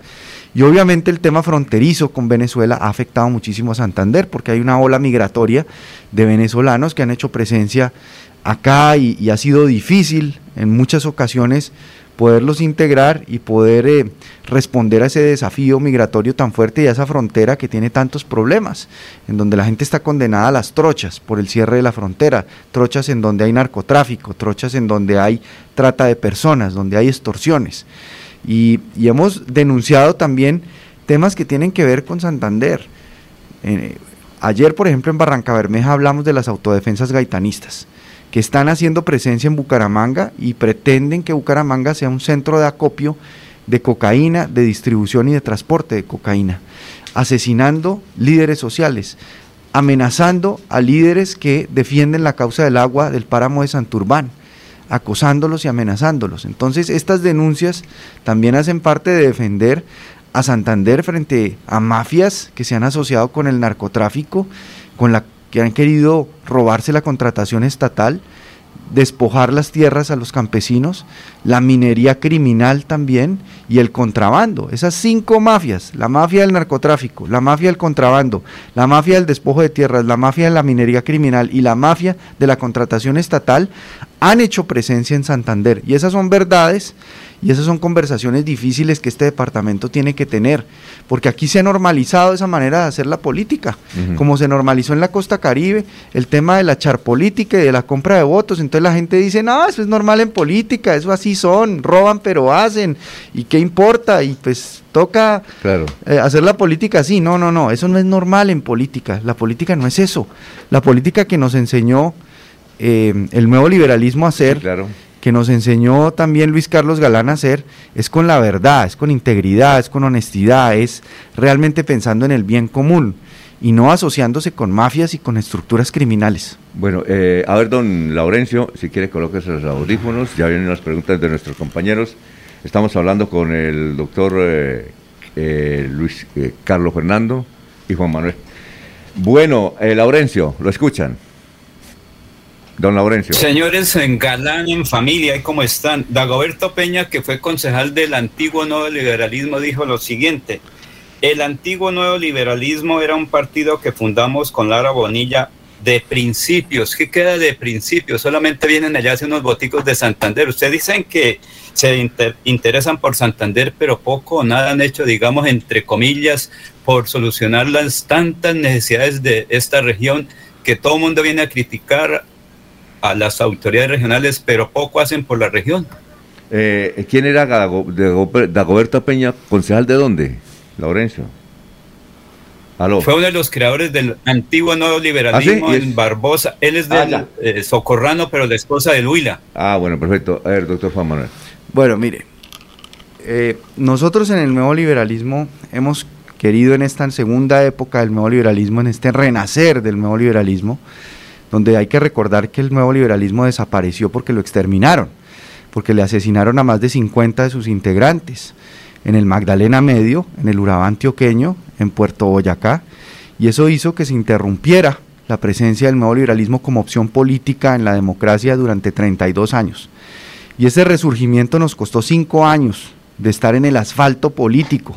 Yo renuncié al Partido Liberal cuando César Gaviria decidió que el Partido Liberal apoyaría a Iván Duque como candidato a la presidencia de la República del Uribismo, que representaba la antítesis de lo que hicimos en el Congreso de la República. Qué ironía. Usted fue el que hizo famoso a, a César y ahora es como su enemigo, ¿no?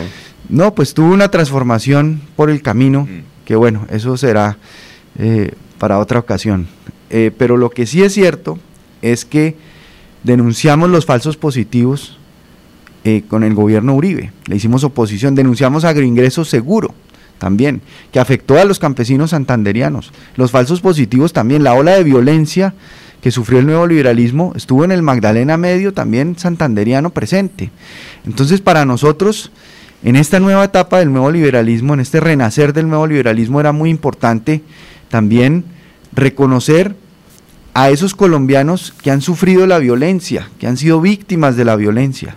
En nuestra lista al Senado usted ve gente que nunca habría podido tener oportunidad de estar en una lista, de tener un aval, de pretender llegar al Congreso, si no es a través de una lista como la del nuevo liberalismo cerrada, paritaria, entre mujeres y hombres.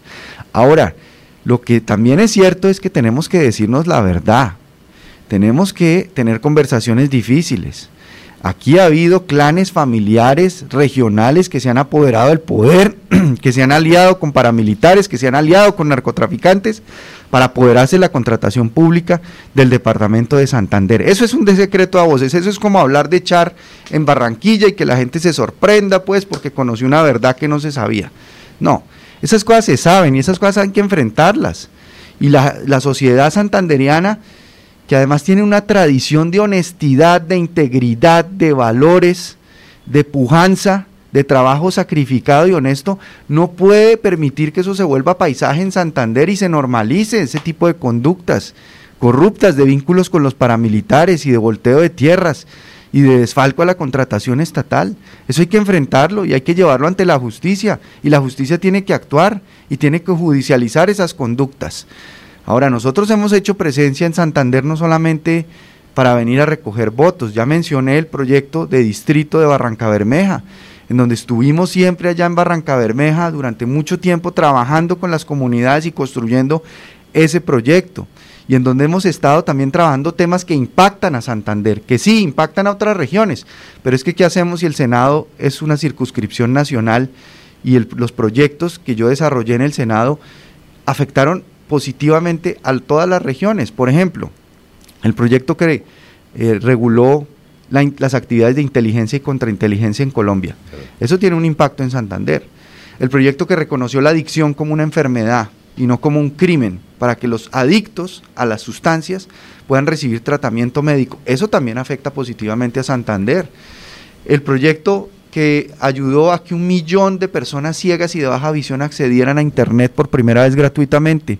Eso también impactó a Santander, porque aquí también hay personas en situación de discapacidad discriminadas y por eso el proyecto de incluir a la población en situación de discapacidad en la ley antidiscriminación. El proyecto que regula el uso medicinal del cannabis. Aquí hay empresas. Aquí hay empresas que se han formado y que han tenido licencias para emprender en varias regiones de Santander sobre ese tema del cannabis de uso medicinal. Entonces, hemos trabajado proyectos que han tenido un impacto en la realidad de Santander. Vamos a una pausa y antes de ir a la pausa le cuento. Hay muchas preguntas, pero la mayoría de preguntas, y van a tener que seguramente responderla a lo largo del día, es que es, eh, no creen y les parece injusto que no haya un santanderiano en la lista de ustedes al Senado de la República. eh, siendo esta la tierra de su padre, que les parece inconcebible independientemente de la razón. Hay un señor que me mandó ahí una carta, pero más o menos le digo, eh, eh, las críticas a ustedes van, aquí en Santander van, van enfocadas por ese lado, pero uh, ahorita se refieren a- al asunto, vamos a una pausa, son las 6 y 52 y regresamos. Mario Castaño al Senado, marca L9 en el tarjetón, el senador de las regiones. Mario Castaño por ti, por mí, por mi familia para servir, porque el pueblo digno quiere vivir. Mario Castaño con la gente, Mario Castaño si se siente, el senador de las regiones dice presente, presente, presente. Castaño con la gente, Mario Castaño si se siente, el senador de las regiones dice presente, presente, presente. Publicidad política pagada. Escúchenos en la página web www.melodiaenlinea.com.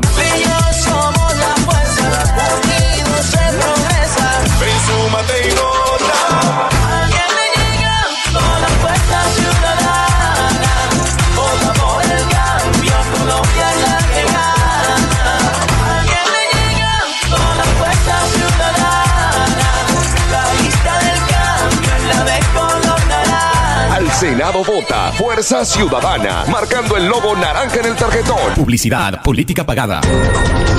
Escucha Últimas Noticias por Radio Melodía. Últimas Noticias por Radio Melodía, la que manda en sintonía. Muy bien, eh, son las 6 y 53, agradeciéndole al doctor Luis Ca- eh, Carlos Fernando y al doctor Juan Manuel por haber estado aquí en la cabina en directo. Estamos en directo, hay muchas preguntas. Bien, eh, don Jorge, eh, lo escuchan acá. ¿A quién le quiere preguntar, Jorge? O creo que a los dos. Ah, bueno. Son preguntas muy cortas para los dos porque son protagonistas dentro de todo este proceso eh, que estamos viendo hacia las elecciones del 13 de agosto y como usted mismo lo ha dicho, don Alfonso, son figuras nacionales. Entonces la primera pregunta para el doctor Carlos Fernando Galán eh, pues está relacionada con, con que eh, una realidad es que un movimiento nuevo en la, arena, en la escena política, en este proceso como el nuevo liberalismo, eh, con una lista del Senado cerrada, eh, eh, y con Carlos Fernando Galán en el sexto lugar de esa lista, le va a quedar muy difícil llegar a- a- al Senado. Eh, ¿No será que ese millón doscientos mil votos que obtuvo en Bogotá pueden estar mejor hoy al servicio del proceso de revocatoria de la alcaldesa Claudia López y de esa manera despejar mejor su, allanar eh, su deseo de llegar a ser el alcalde de la capital colombiana? Y para el Carlos, eh, Juan Manuel Galán, la pregunta es que, ¿cómo hacen para mm, del tema de los falsos positivos desligar la responsabilidad de quien fuera el ministro de Defensa del gobierno Uribe, Juan Manuel Santos, quien hoy en día es como es una especie de líder espiritual de la coalición de la esperanza a la cual él pertenece? A ver, Carlos Fernando. Bueno, a ver, sobre el primer tema, eh, un punto que yo he mencionado varias veces, yo, yo obtuve ese más de millón de votos en Bogotá, pero a diferencia de Gustavo Petro, yo no puedo decir, porque sería absurdo, es que yo tengo un millón de votos. Eso que dice Gustavo Petro cada vez que dice es que yo tengo 8 millones de votos, porque eso dice cada vez que puede. No, eso no es cierto. Uno obtiene en una elección un número de votos. Ese día lo acompañaron a uno con su voto un número de personas por diferentes razones, porque sí creían en la propuesta, porque no le gustaba al otro candidato, por lo que fuera. Yo no puedo decir que tengo un millón de votos. Obtuve en esa elección. Eh, aspiro a tener un liderazgo con muchos de ellos, sin lugar a dudas. Y yo tomé la decisión de participar en este proceso en un puesto que es el sexto, porque primero no me parecía bien estar en los primeros lugares, porque si queremos es abrirle la puerta a nuevas personas que no han hecho política, esta lista es de renovación absoluta. Ninguno de los que estamos en la lista somos congresistas actualmente, ninguno. Si la gente vota por el nuevo liberalismo, que siendo cerrada solamente hay que votar por el logo del partido, está votando por gente que va a renovar toda el Congreso de la República. Y los cinco primeros nunca han estado en el Congreso, nunca. Entonces, para abrir la puerta yo dije, tengo que ayudar a que personas y contribuir, no porque yo ponga un millón de votos, no, algunos pondré, no sé cuántos, pero algunos pondré para que gente como ellos, que de otra forma, como decía Juan Manuel, no tendrían nunca posibilidades de llegar al Congreso. Una persona como Yolanda Perea, líder, víctima de las FARC, de Río Sucio Chocó, es darle la voz a una persona de la periferia para que vaya al Congreso a defender los derechos de las víctimas y de la periferia. Entonces yo, yo tomé esa decisión, no era fácil, yo estaba en el Consejo de Bogotá, porque al quedar segundo en la elección de la alcaldía, me, permitieron estar en el Consejo con una curul. Y claro, habrá gente que me cuestione por haber renunciado a la curul para venir a esto, pero para mí era más importante que este partido tenga en esta nueva etapa futuro, que logremos un resultado importante. Yo no sé cuántos vamos a lograr, no tengo ni idea, espero que sea un resultado importante y creo que por lo que estamos haciendo, por la lista que conformamos, vamos a poder tener un resultado importante. Yo los invito a que me acompañen en la lista, precisamente porque es un proceso colectivo. Y un comentario breve sobre lo de Claudia López. Yo les decía al principio, Alfonso, de la entrevista, que todos los demás de la coalición de la esperanza estuvieron con, con Claudia López. Y yo creo que sería bueno preguntarles a ellos qué opinan de la labor de Claudia López en Bogotá y lo que ha pasado. Eh, pero más allá de mis diferencias con Claudia López frente a su gestión en Bogotá y la forma como ha gobernado la ciudad, que creo que ha sido equivocada en varios aspectos, además se está metiendo en política, ¿no? Todos los días lo está haciendo. Y yo le he pedido a la Procuraduría, a la MOE, que le digan, un poco que la, la llamen al orden, porque no puede la alcaldesa de Bogotá violar las leyes todos los días a punta de participar en el proceso electoral. Eso no tiene sentido. Si ella dice representar una política distinta, debería ejercerla de verdad y actuar con respeto por el proceso electoral. No lo está haciendo. Pero más allá de eso, yo creo que la revocatoria eh, serviría para que ella entre en una discusión política donde le va bien, porque es buena para hablar, es buena para discutir, es buena para criticar, pero es mala para gobernar. Entonces yo, creo que es mejor que no nos metamos en la discusión de una revocatoria en Bogotá, sino más bien dejemos que siga gobernando, pidamos que recorrija, que rectifique el rumbo eh, y que se dedique más bien a gobernar, para que no distraigamos a la ciudad en una discusión de revocatoria que puede distraerla durante dos años y la gente que en esos procesos queda metida en un sándwich político donde dicen unos por un lado hay que revocarla, los otros defendiendo a la alcaldesa, se queda sin recibir los proyectos que necesita y las decisiones que necesita el gobierno distrital. Entonces yo, yo no me meto en esa discusión, sino más bien invito a que le exijamos cambios en las decisiones a la alcaldesa de Bogotá. Bueno, perfecto. Recuerdo una frase de su padre. Yo le hice muchas entrevistas a su padre, estaba empezando el periodismo, y pues era gran amigo. Y él decía, es que la política no es para calcular. El que es político y se pone, ahora escuchándolo a usted, uno no se pone, si uno se pone a calcular nunca, dijo, yo nunca calculo, yo sirvo. Y eso es lo que le estoy diciendo a la gente. Hay que servir, no es hacer estrategias, calcular. Yo calculo tal cosa.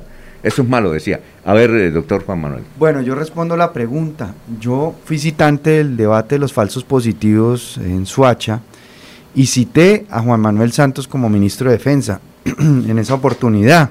Tuvimos eh, diferencias fuertes, controversias álgidas con él frente a lo que ocurrió en ese caso, pero la, la directiva ministerial que contempló los incentivos perversos para los falsos positivos fue expedida por Camilo Ospina, ministro de Defensa. Allí estaba previsto que a los que presentaran más bajas en combate, entonces les iban a dar medallas, les iban a dar permisos, les iban a dar bonificaciones y todos esos incentivos perversos fueron en buena parte los que estimularon y presionaron por resultados, como se está develando en la JEP, en la Justicia Especial para la Paz, por la, eh, la, responsabilidad presunta que tiene el general Montoya, excomandante del ejército, en haber presionado por muertos a todas las filas del ejército para que produjeran las unidades militares muertos que se, se, pudieran presentar como bajas en combate y reclutaron o, o, trajeron con engañados a jóvenes en situación de discapacidad, jóvenes que les prometían un empleo en otro lugar de la geografía nacional y terminaban asesinándolos, vistiéndolos de camuflado, poniéndoles botas y haciéndolos pasar como bajas en combate o como guerrilleros en bajas en combate. Ese caso criminal de los falsos positivos, todos los que tengan que responder por los falsos positivos tienen que responder. Ese caso no puede permanecer en la impunidad. Y la Justicia Especial para la Paz tiene que avanzar en develar las responsabilidades que están comprometidas en los casos de los mal llamados o, eh, falsos positivos, que son ejecuciones extrajudiciales o asesinatos en personas pro, eh, protegidas. Una de las cosas que vamos a hacer eh, desde la Presidencia de la República y en el Congreso es precisamente tipificar ese delito que no está tipificado en nuestra legislación como, como debería estarlo, a pesar de que yo trabajé también en la reforma a la justicia penal militar y intentaron de varias maneras que los falsos positivos fueran llevados a la justicia penal militar como si fueran actos del servicio, como si hicieran parte de las funciones de un eh, miembro de la fuerza pública. Y dimos todas las peleas y triunfamos en esa pelea para que fueran a la justicia ordinaria, para que fuera la justicia ordinaria la que se encargara de judicializar esos delitos, pero la justicia ordinaria también necesita la capacidad de investigarlos, de avanzar en ellos y esperamos que se conozca la verdad. Esto también tiene que ver con eso, con verdades incómodas, verdades que no develamos, que no afrontamos y que no resolvemos y que no conversamos sobre casos tan dolorosos como los falsos positivos. Pero quien tenga responsabilidad en ese caso, pues por supuesto tiene que responder. Pero la directiva presidencial, repito, firmada en el gobierno de Uribe, con los incentivos perversos para los falsos positivos, fue firmada por el exministro de Defensa Camilo Ospina. Bueno, muchas gracias al doctor Juan Manuel Galán, a su hermano Carlos Fernando, los que están escribiendo desde las 11 de la mañana en la casa Luis Carlos, en la Plaza Luis Carlos Galán, van a estar ustedes para cualquier inquietud, les pueden preguntar, proponer y todo eso. Hay un señor que tiene un folio como de 80 hojas que quiere proponer algo, que vaya allá y, hable con ustedes, ¿verdad? Gracias, ¿no, Carlos Fernando? Gracias, Alfonso. Bueno, muy amable, vamos a una pausa y regresamos, son las 7 de la mañana, 3 minutos. Aquí Bucaramanga, la bella capital de Santander. Transmite Radio Melodía, Estación Colombiana, HJMH, 1080 kilociclos, 10.000 vatios de potencia en antena, para todo el oriente colombiano. Cadena Melodía, la radio líder de Colombia. Los invitamos a sintonizar el programa Curación Natural de la Unidad Médica Biológica del Dr. Ricardo González, de lunes a viernes en los horarios 7 y 30 y 9 y 30 de la mañana y los sábados 7 y 30 y 12 del mediodía. Aquí encontrará la orientación profesional para todo tipo de enfermedades, tratamientos con medicamentos naturales. Llame y agende su cita médica al 313-392-2623. 313-392-2623. En Radio Melodía, últimas noticias. Las noticias de la hora. Las noticias de la hora. Mucho gusto. Soy Florentino Mesa y esta es la vuelta al mundo en 120 segundos. El primer convoy militar con soldados estadounidenses llegó el viernes procedente de Alemania a una base aérea en la costa del Mar Negro para reforzar las capacidades militares de la OTAN en Rumanía ante una posible invasión rusa de Ucrania. El secretario de Estado de Estados Unidos, Anthony Blinken, dijo este viernes en Australia que Rusia sigue desplegando tropas en su frontera con Ucrania y advirtió que la invasión puede empezar incluso durante los Juegos en China. El primer ministro canadiense Justin Trudeau convocó un gabinete de crisis de ministros y altos funcionarios para tratar las protestas del movimiento antivacunas que bloquea la capital y la frontera con Estados Unidos y empiezan a dañar las economías de los dos países. Una comisión legislativa investiga si el expresidente de Estados Unidos, Donald Trump, violó la ley de archivos presidenciales luego del hallazgo de cajas llenas de documentos oficiales en su mansión de la Florida y la aparición de un informe periodístico sobre la destrucción de papeles cuando estaba en funciones. El gobierno de Estados Unidos adquirió 600 mil dosis de un nuevo medicamento llamado Un tratamiento de anticuerpos monoclonales para tratar la variante Omicron del coronavirus, después de que dos fármacos utilizados hasta ahora resultaran poco efectivos. El periodista Ever López Vázquez, reportero del sitio de noticias web del Estado mexicano de Oaxaca, se convirtió en el quinto reportero asesinado en México en lo que va de este año, seis semanas consideradas las más violentas para la prensa mexicana en más de una década. El Departamento del Tesoro de Estados Unidos sancionó a un mexicano y a un ecuatoriano, considerado uno de los narcotraficantes más importantes en el mundo, por traficar cocaína desde Sudamérica a Estados Unidos en alianza con el cartel de Sinaloa. El juicio oral contra Yanín Áñez fue suspendido sin fijar nueva fecha por un tribunal en medio de la tensión en las calles entre defensores de la expresidenta transitoria de Bolivia, que consideran una presa política, y afines al oficialismo que la señalan de golpista. El Consejo Europeo de Editores presentó una denuncia contra Google ante la Comisión Europea por la presunta conducta anticompetitiva de la empresa estadounidense en el ámbito de la tecnología publicitaria.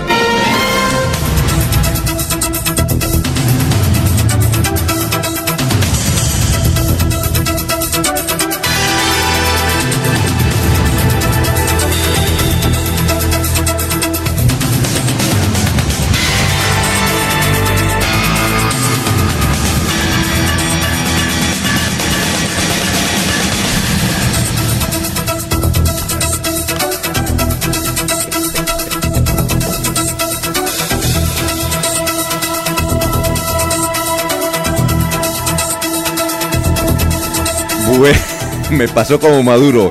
Bueno, oiga, Diego, ¿cómo está? Muy buenos días. Bienvenido. Hola, Alfonso, ¿cómo está? ¿Qué ha hecho?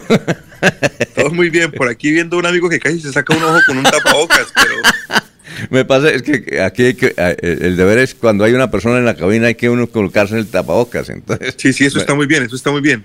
Bueno, ¿qué más, Diego? Cuéntenos. ¿Qué ha habido? Todo muy bien, Alfonso. Aquí listos para el Super Bowl este fin de semana. Oiga, el ¿y qué se trata? que- Realmente todo mundo dice que el mejor espectáculo en todos los sentidos es ese evento, Super Bowl. Mm, el mejor es, puede ser el más caro de seguro. Y el que más mueve dinero, eh, también estoy completamente seguro. El Super Bowl eh, es, un, es un negocio, es un evento que, que logra, por ejemplo, que todas las marcas, todas las marcas importantes aquí en los Estados Unidos, tengan una edición especial de su producto únicamente para el Super Bowl. Le hablo, por ejemplo, de las cervezas, de las gaseosas, Pepsi, que es el patrocinador más grande que tiene el Super Bowl. Eh, no sé si usted recuerda esos nachitos, esos, esos, eh, aquí se llaman eh, los, los, los tostacos que le decimos Claro. nosotros. Sí, sí, claro. Eh, también aquí son una industria grandísima, también tienen una versión especial para el Super Bowl. Las campañas de carros sacan especiales para el Super Bowl, las compañías de ropa. eh, es una cosa muy, muy, que mueve mucho dinero, muchísimo dinero. Y este año se va a celebrar la edición 56 en el Estadio Sophie de Los Ángeles.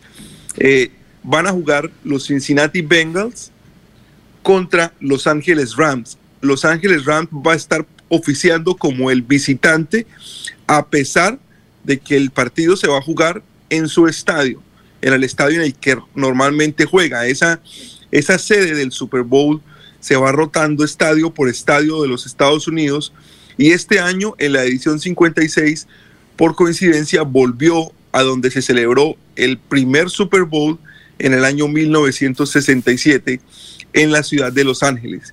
El nombre del Super Bowl lo puso un señor que se llama Lamar Hunt, que en ese momento era el encargado de promoción y de, y de publicidad de la NFL, de la Liga de Fútbol Americano. Él fue el que se le ocurrió ese nombre. Y el nombre proviene de que eh, en, en el torneo colegial de fútbol americano, aquí en los Estados Unidos, hay unos clásicos que llamaríamos nosotros, o unos derbis que llamarían en España, que son partidos que se juegan únicamente entre dos equipos en un estadio neutral. Esos torneos aquí se llaman los bowl. Aquí hay el bowl de todo. Aquí hay el bowl de la, de la panela, de la hormiga culona, el bowl del algodón, el bowl de la naranja. Aquí en cada estadio de los Estados Unidos hay un bowl y es un partido que invita a dos equipos a jugar un encuentro y a sacar un ganador. Entonces, como se iba a hacer este bowl entre el campeón de la Liga Nacional y el campeón de la Liga Americana, a este señor se le ocurrió ponerle de nombre el Super Bowl, el partido más importante de los Estados Unidos. El primer Super Bowl lo ganó los Green Bay Packers. Eh, como le decía, fue en 1967, lo jugaron en la ciudad de Los Ángeles y en el intermedio, a partir de los años 90, eh, empezaron a aparecer shows musicales muy, muy fuertes, con mucho despliegue, patrocinados principalmente por Pepsi.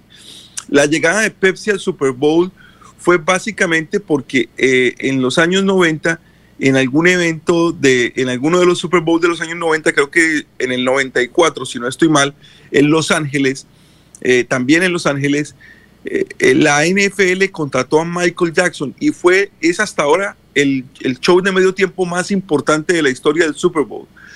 Y Michael Jackson era un personaje patrocinado al 100% por Pepsi.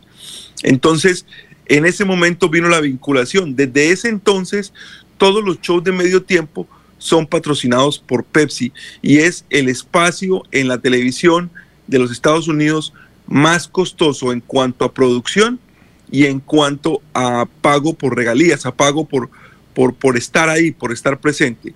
En el medio tiempo se han presentado Madonna, Michael Jackson, Rolling Stones, Bruno Mars, Beyoncé y por supuesto hace un par de años Shakira con Jennifer López, que fue un gran orgullo para la comunidad latina, que fue el Super Bowl que se jugó en Miami. El trofeo que se va a levantar, el Vince Lombardi, tiene ese nombre porque el entrenador de los Green Bay Packers, que ganó la primera vez, la primera y la segunda vez el Super Bowl, murió de cáncer en 1970, era el señor Vince Lombardi, y se le dio ese nombre al trofeo. El trofeo lo hace Tiffany's, la joyería de Nueva York. El equipo que más ha ganado Super Bowl, los Patriots y los Steelers, los equipos, perdón, ambos con seis eh, ocasiones y los equipos que más y el equipo que más ha jugado el Super Bowl ha sido los Patriots, que ha jugado en 11 ocasiones. La propaganda, Alfonso, 30 segundos, 30 segundos de publicidad valen 6 millones de dólares. 6 millones de dólares. Y es tan importante la propaganda del Super Bowl, la publicidad del Super Bowl, que tenemos hasta trailers de las propagandas. Es decir, antes de la llegada del Super Bowl, hace dos o tres semanas, ya está eh, en la televisión nacional presentándose cómo va a ser la propaganda eh, que se va a presentar en el Super Bowl. Es decir, tenemos trailer de la propaganda de, el, de este evento. Es, una, es un despliegue impresionante.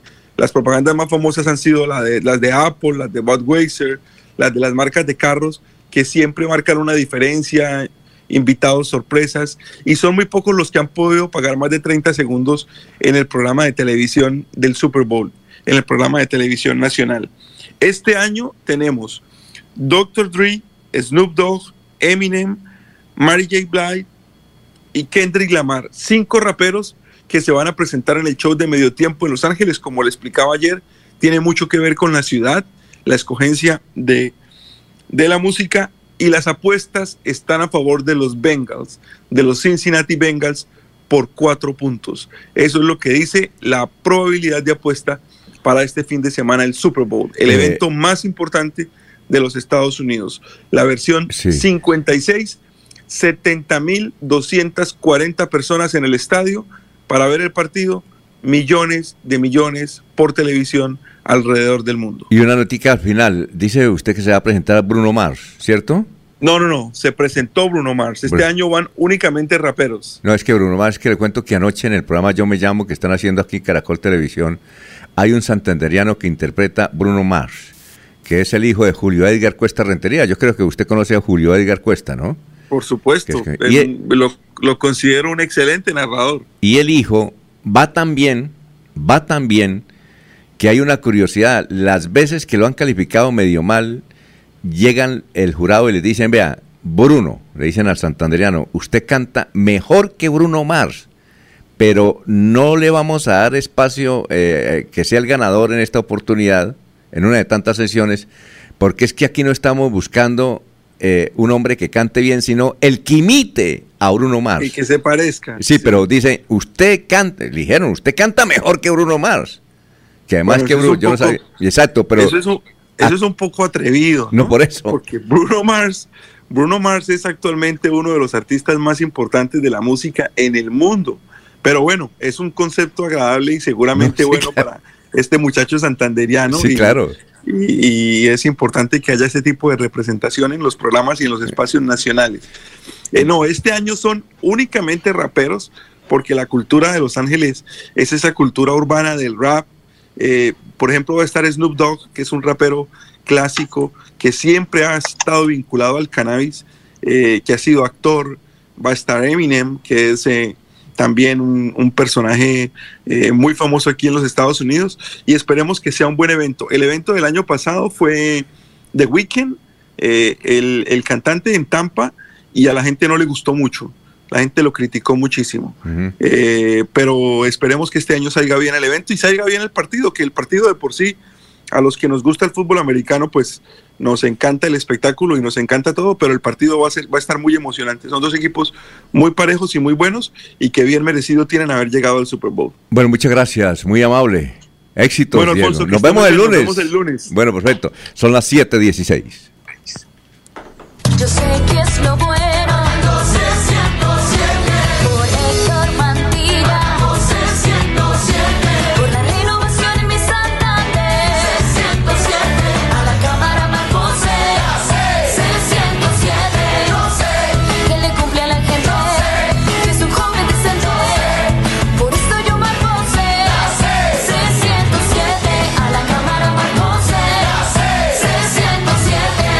Conservador. Publicidad política pagada.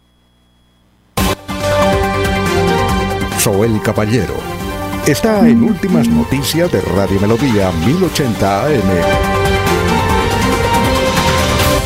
Buenos días, Alfonso, para usted, para los compañeros, igualmente para todos los oyentes. El Grupo Ecopetrol ha desarrollado más de 65 proyectos de inversión en 32 municipios. El monto de las inversiones asciende a más de 273 mil millones de pesos. Las obras han beneficiado a la población más vulnerable del Magdalena, Arauca, Caquetá, Tanariño, Putumayo, el Magdalena Medio y Catatumbo. Mediante obras por impuestos, ha entregado para estos municipios 15 proyectos por más de 173 mil millones de pesos, dio a conocer la estatal petrolera a través de un comunicado de prensa. Por otra parte, el Ministerio de Salud y la Protección Social dio a conocer que este jueves 10 de febrero se reportaron que 185 personas lograron sanar satisfactoriamente el COVID-19 en Barranca Bermeja. Se notificaron 40 casos positivos, 23 mujeres, 17 hombres. Finalmente se registró el fallecimiento de un hombre de 95 años, dos mujeres de 76 y 89 años. Las estadísticas actualizadas del COVID en Barranca Bermeja están de la siguiente manera. Casos confirmados 33.795, personas totalmente sanadas 31.764. Hay 940 ciudadanos recuperándose en casa bajo vigilancia médico, 76 ciudadanos hospitalizados, 22 pacientes en unidad de cuidados intensivos, UCI 993 personas fallecidas, casos activos en Barranca Bermeja 1038. Noticias con las que amanece el distrito continúen compañeros en estudios en últimas noticias de Melodía 1080 AM. Enrique Ordóñez Montañés está en Últimas Noticias de Radio Melodía 1080 AM. Ya son las 7 de la mañana, 19 minutos. Profesor Enrique nos escucha y nos escribe Ofelia Liscano. Dice Ofelia que pasó unas vacaciones en España y encontró muy extendido el uso de la palabra camarera y pregunta si es lo mismo camarera que criada, profesor. Y muy buenos días. Muy buenos días, Alfonso y oyentes de Últimas Noticias. Doña Ofelia, pues eh, recuerde que cuando uno sale de vacaciones de una ciudad para otra o de un país para otro país, pues eh, tiene que recordar ese viejo dicho que dice, a la tierra que fueres, haz lo que vieres. Entonces eso es lo que ocurre cuando uno sale del país, tiene que eh, estar atento a todas las palabras nuevas que encuentra para adaptarse a ese al lenguaje del sitio donde uno se encuentre.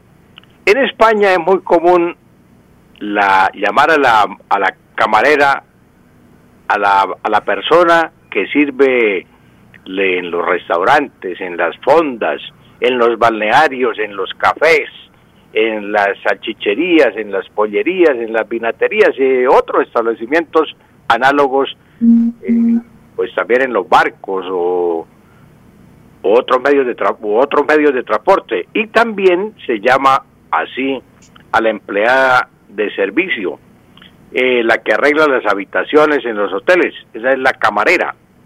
La criada en España y en Colombia es la muchacha de servicio doméstico. Hoy en Colombia se les llama trabajadoras del hogar. En México se les llama las chachas, las chachas.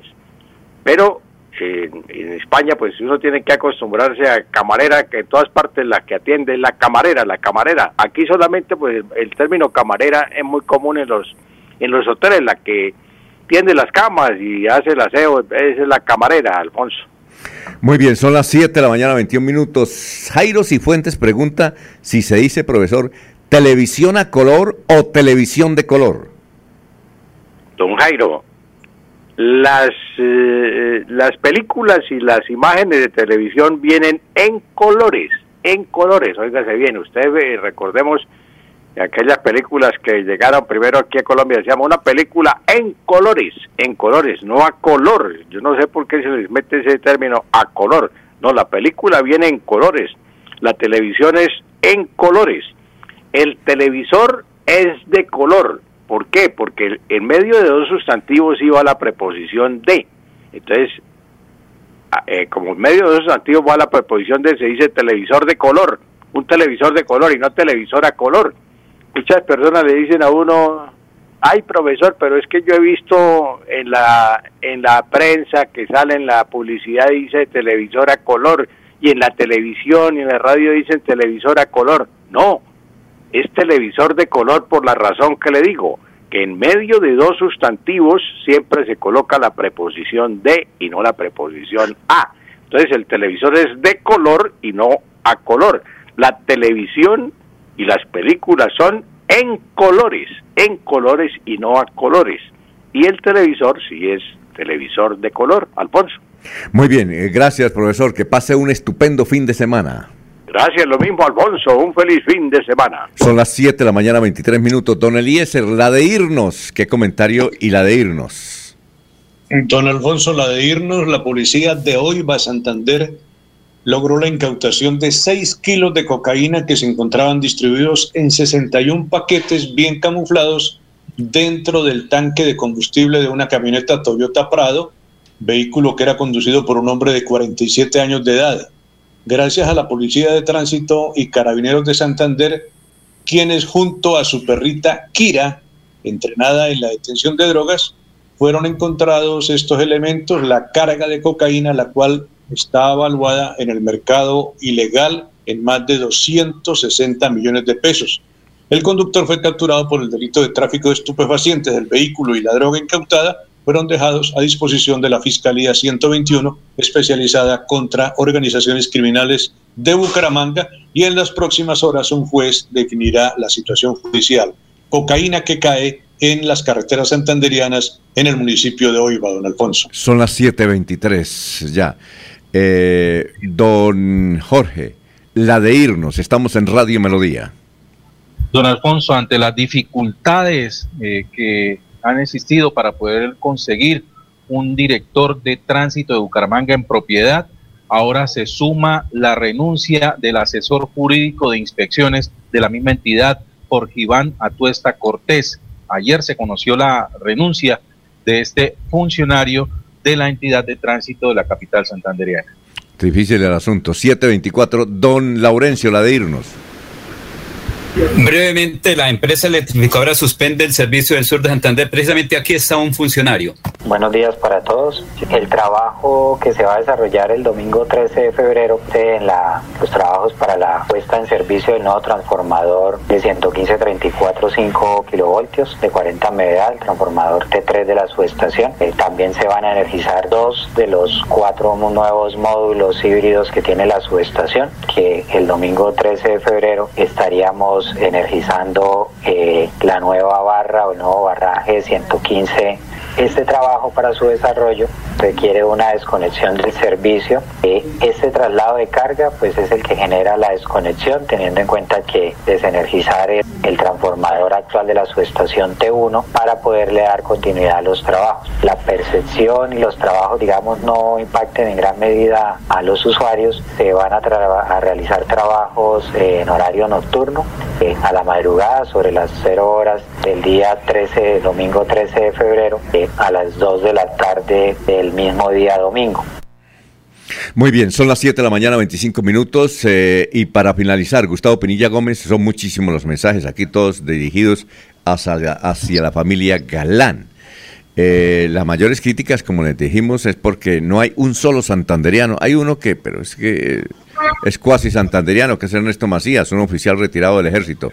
Bueno, Gustavo Pinilla Gómez dice, el nuevo liberalismo ni siquiera lleva candidato santanderiano al Senado y creo que tampoco lleva lista a la Cámara. Gustavo Pinilla Gómez dice, no olviden que Héctor Arenas Neira, santanderiano, es el nuevo embajador de Colombia en Rusia. Jaime Bastilla, señores Radio Melodía, quisiera que invitaran a todos esos políticos que solamente aparecen cada cuatro años. Gracias, buen día. Claro, obras a medias, señores políticos, ya se dio cuenta la carretera San Gil Charalá, Charalá Encino y Encino de Itama no sean tan descarados. Eh, Nelly Parra Arias. Camarera o camarero en España son los meseros. Son las 7.26. Sigan con el, uno de los médicos que mejor explica la medicina y la salud. El doctor Ricardo González aquí en melodíaenlínea.com y 1080m. Últimas noticias los despierta bien informados de lunes a viernes. En todas las áreas de la información regional, un periodista de Últimas Noticias registra la información en Radio Melodía 1080 AM y en melodíaenlínea.com. Director Alfonso Pineda Chaparro.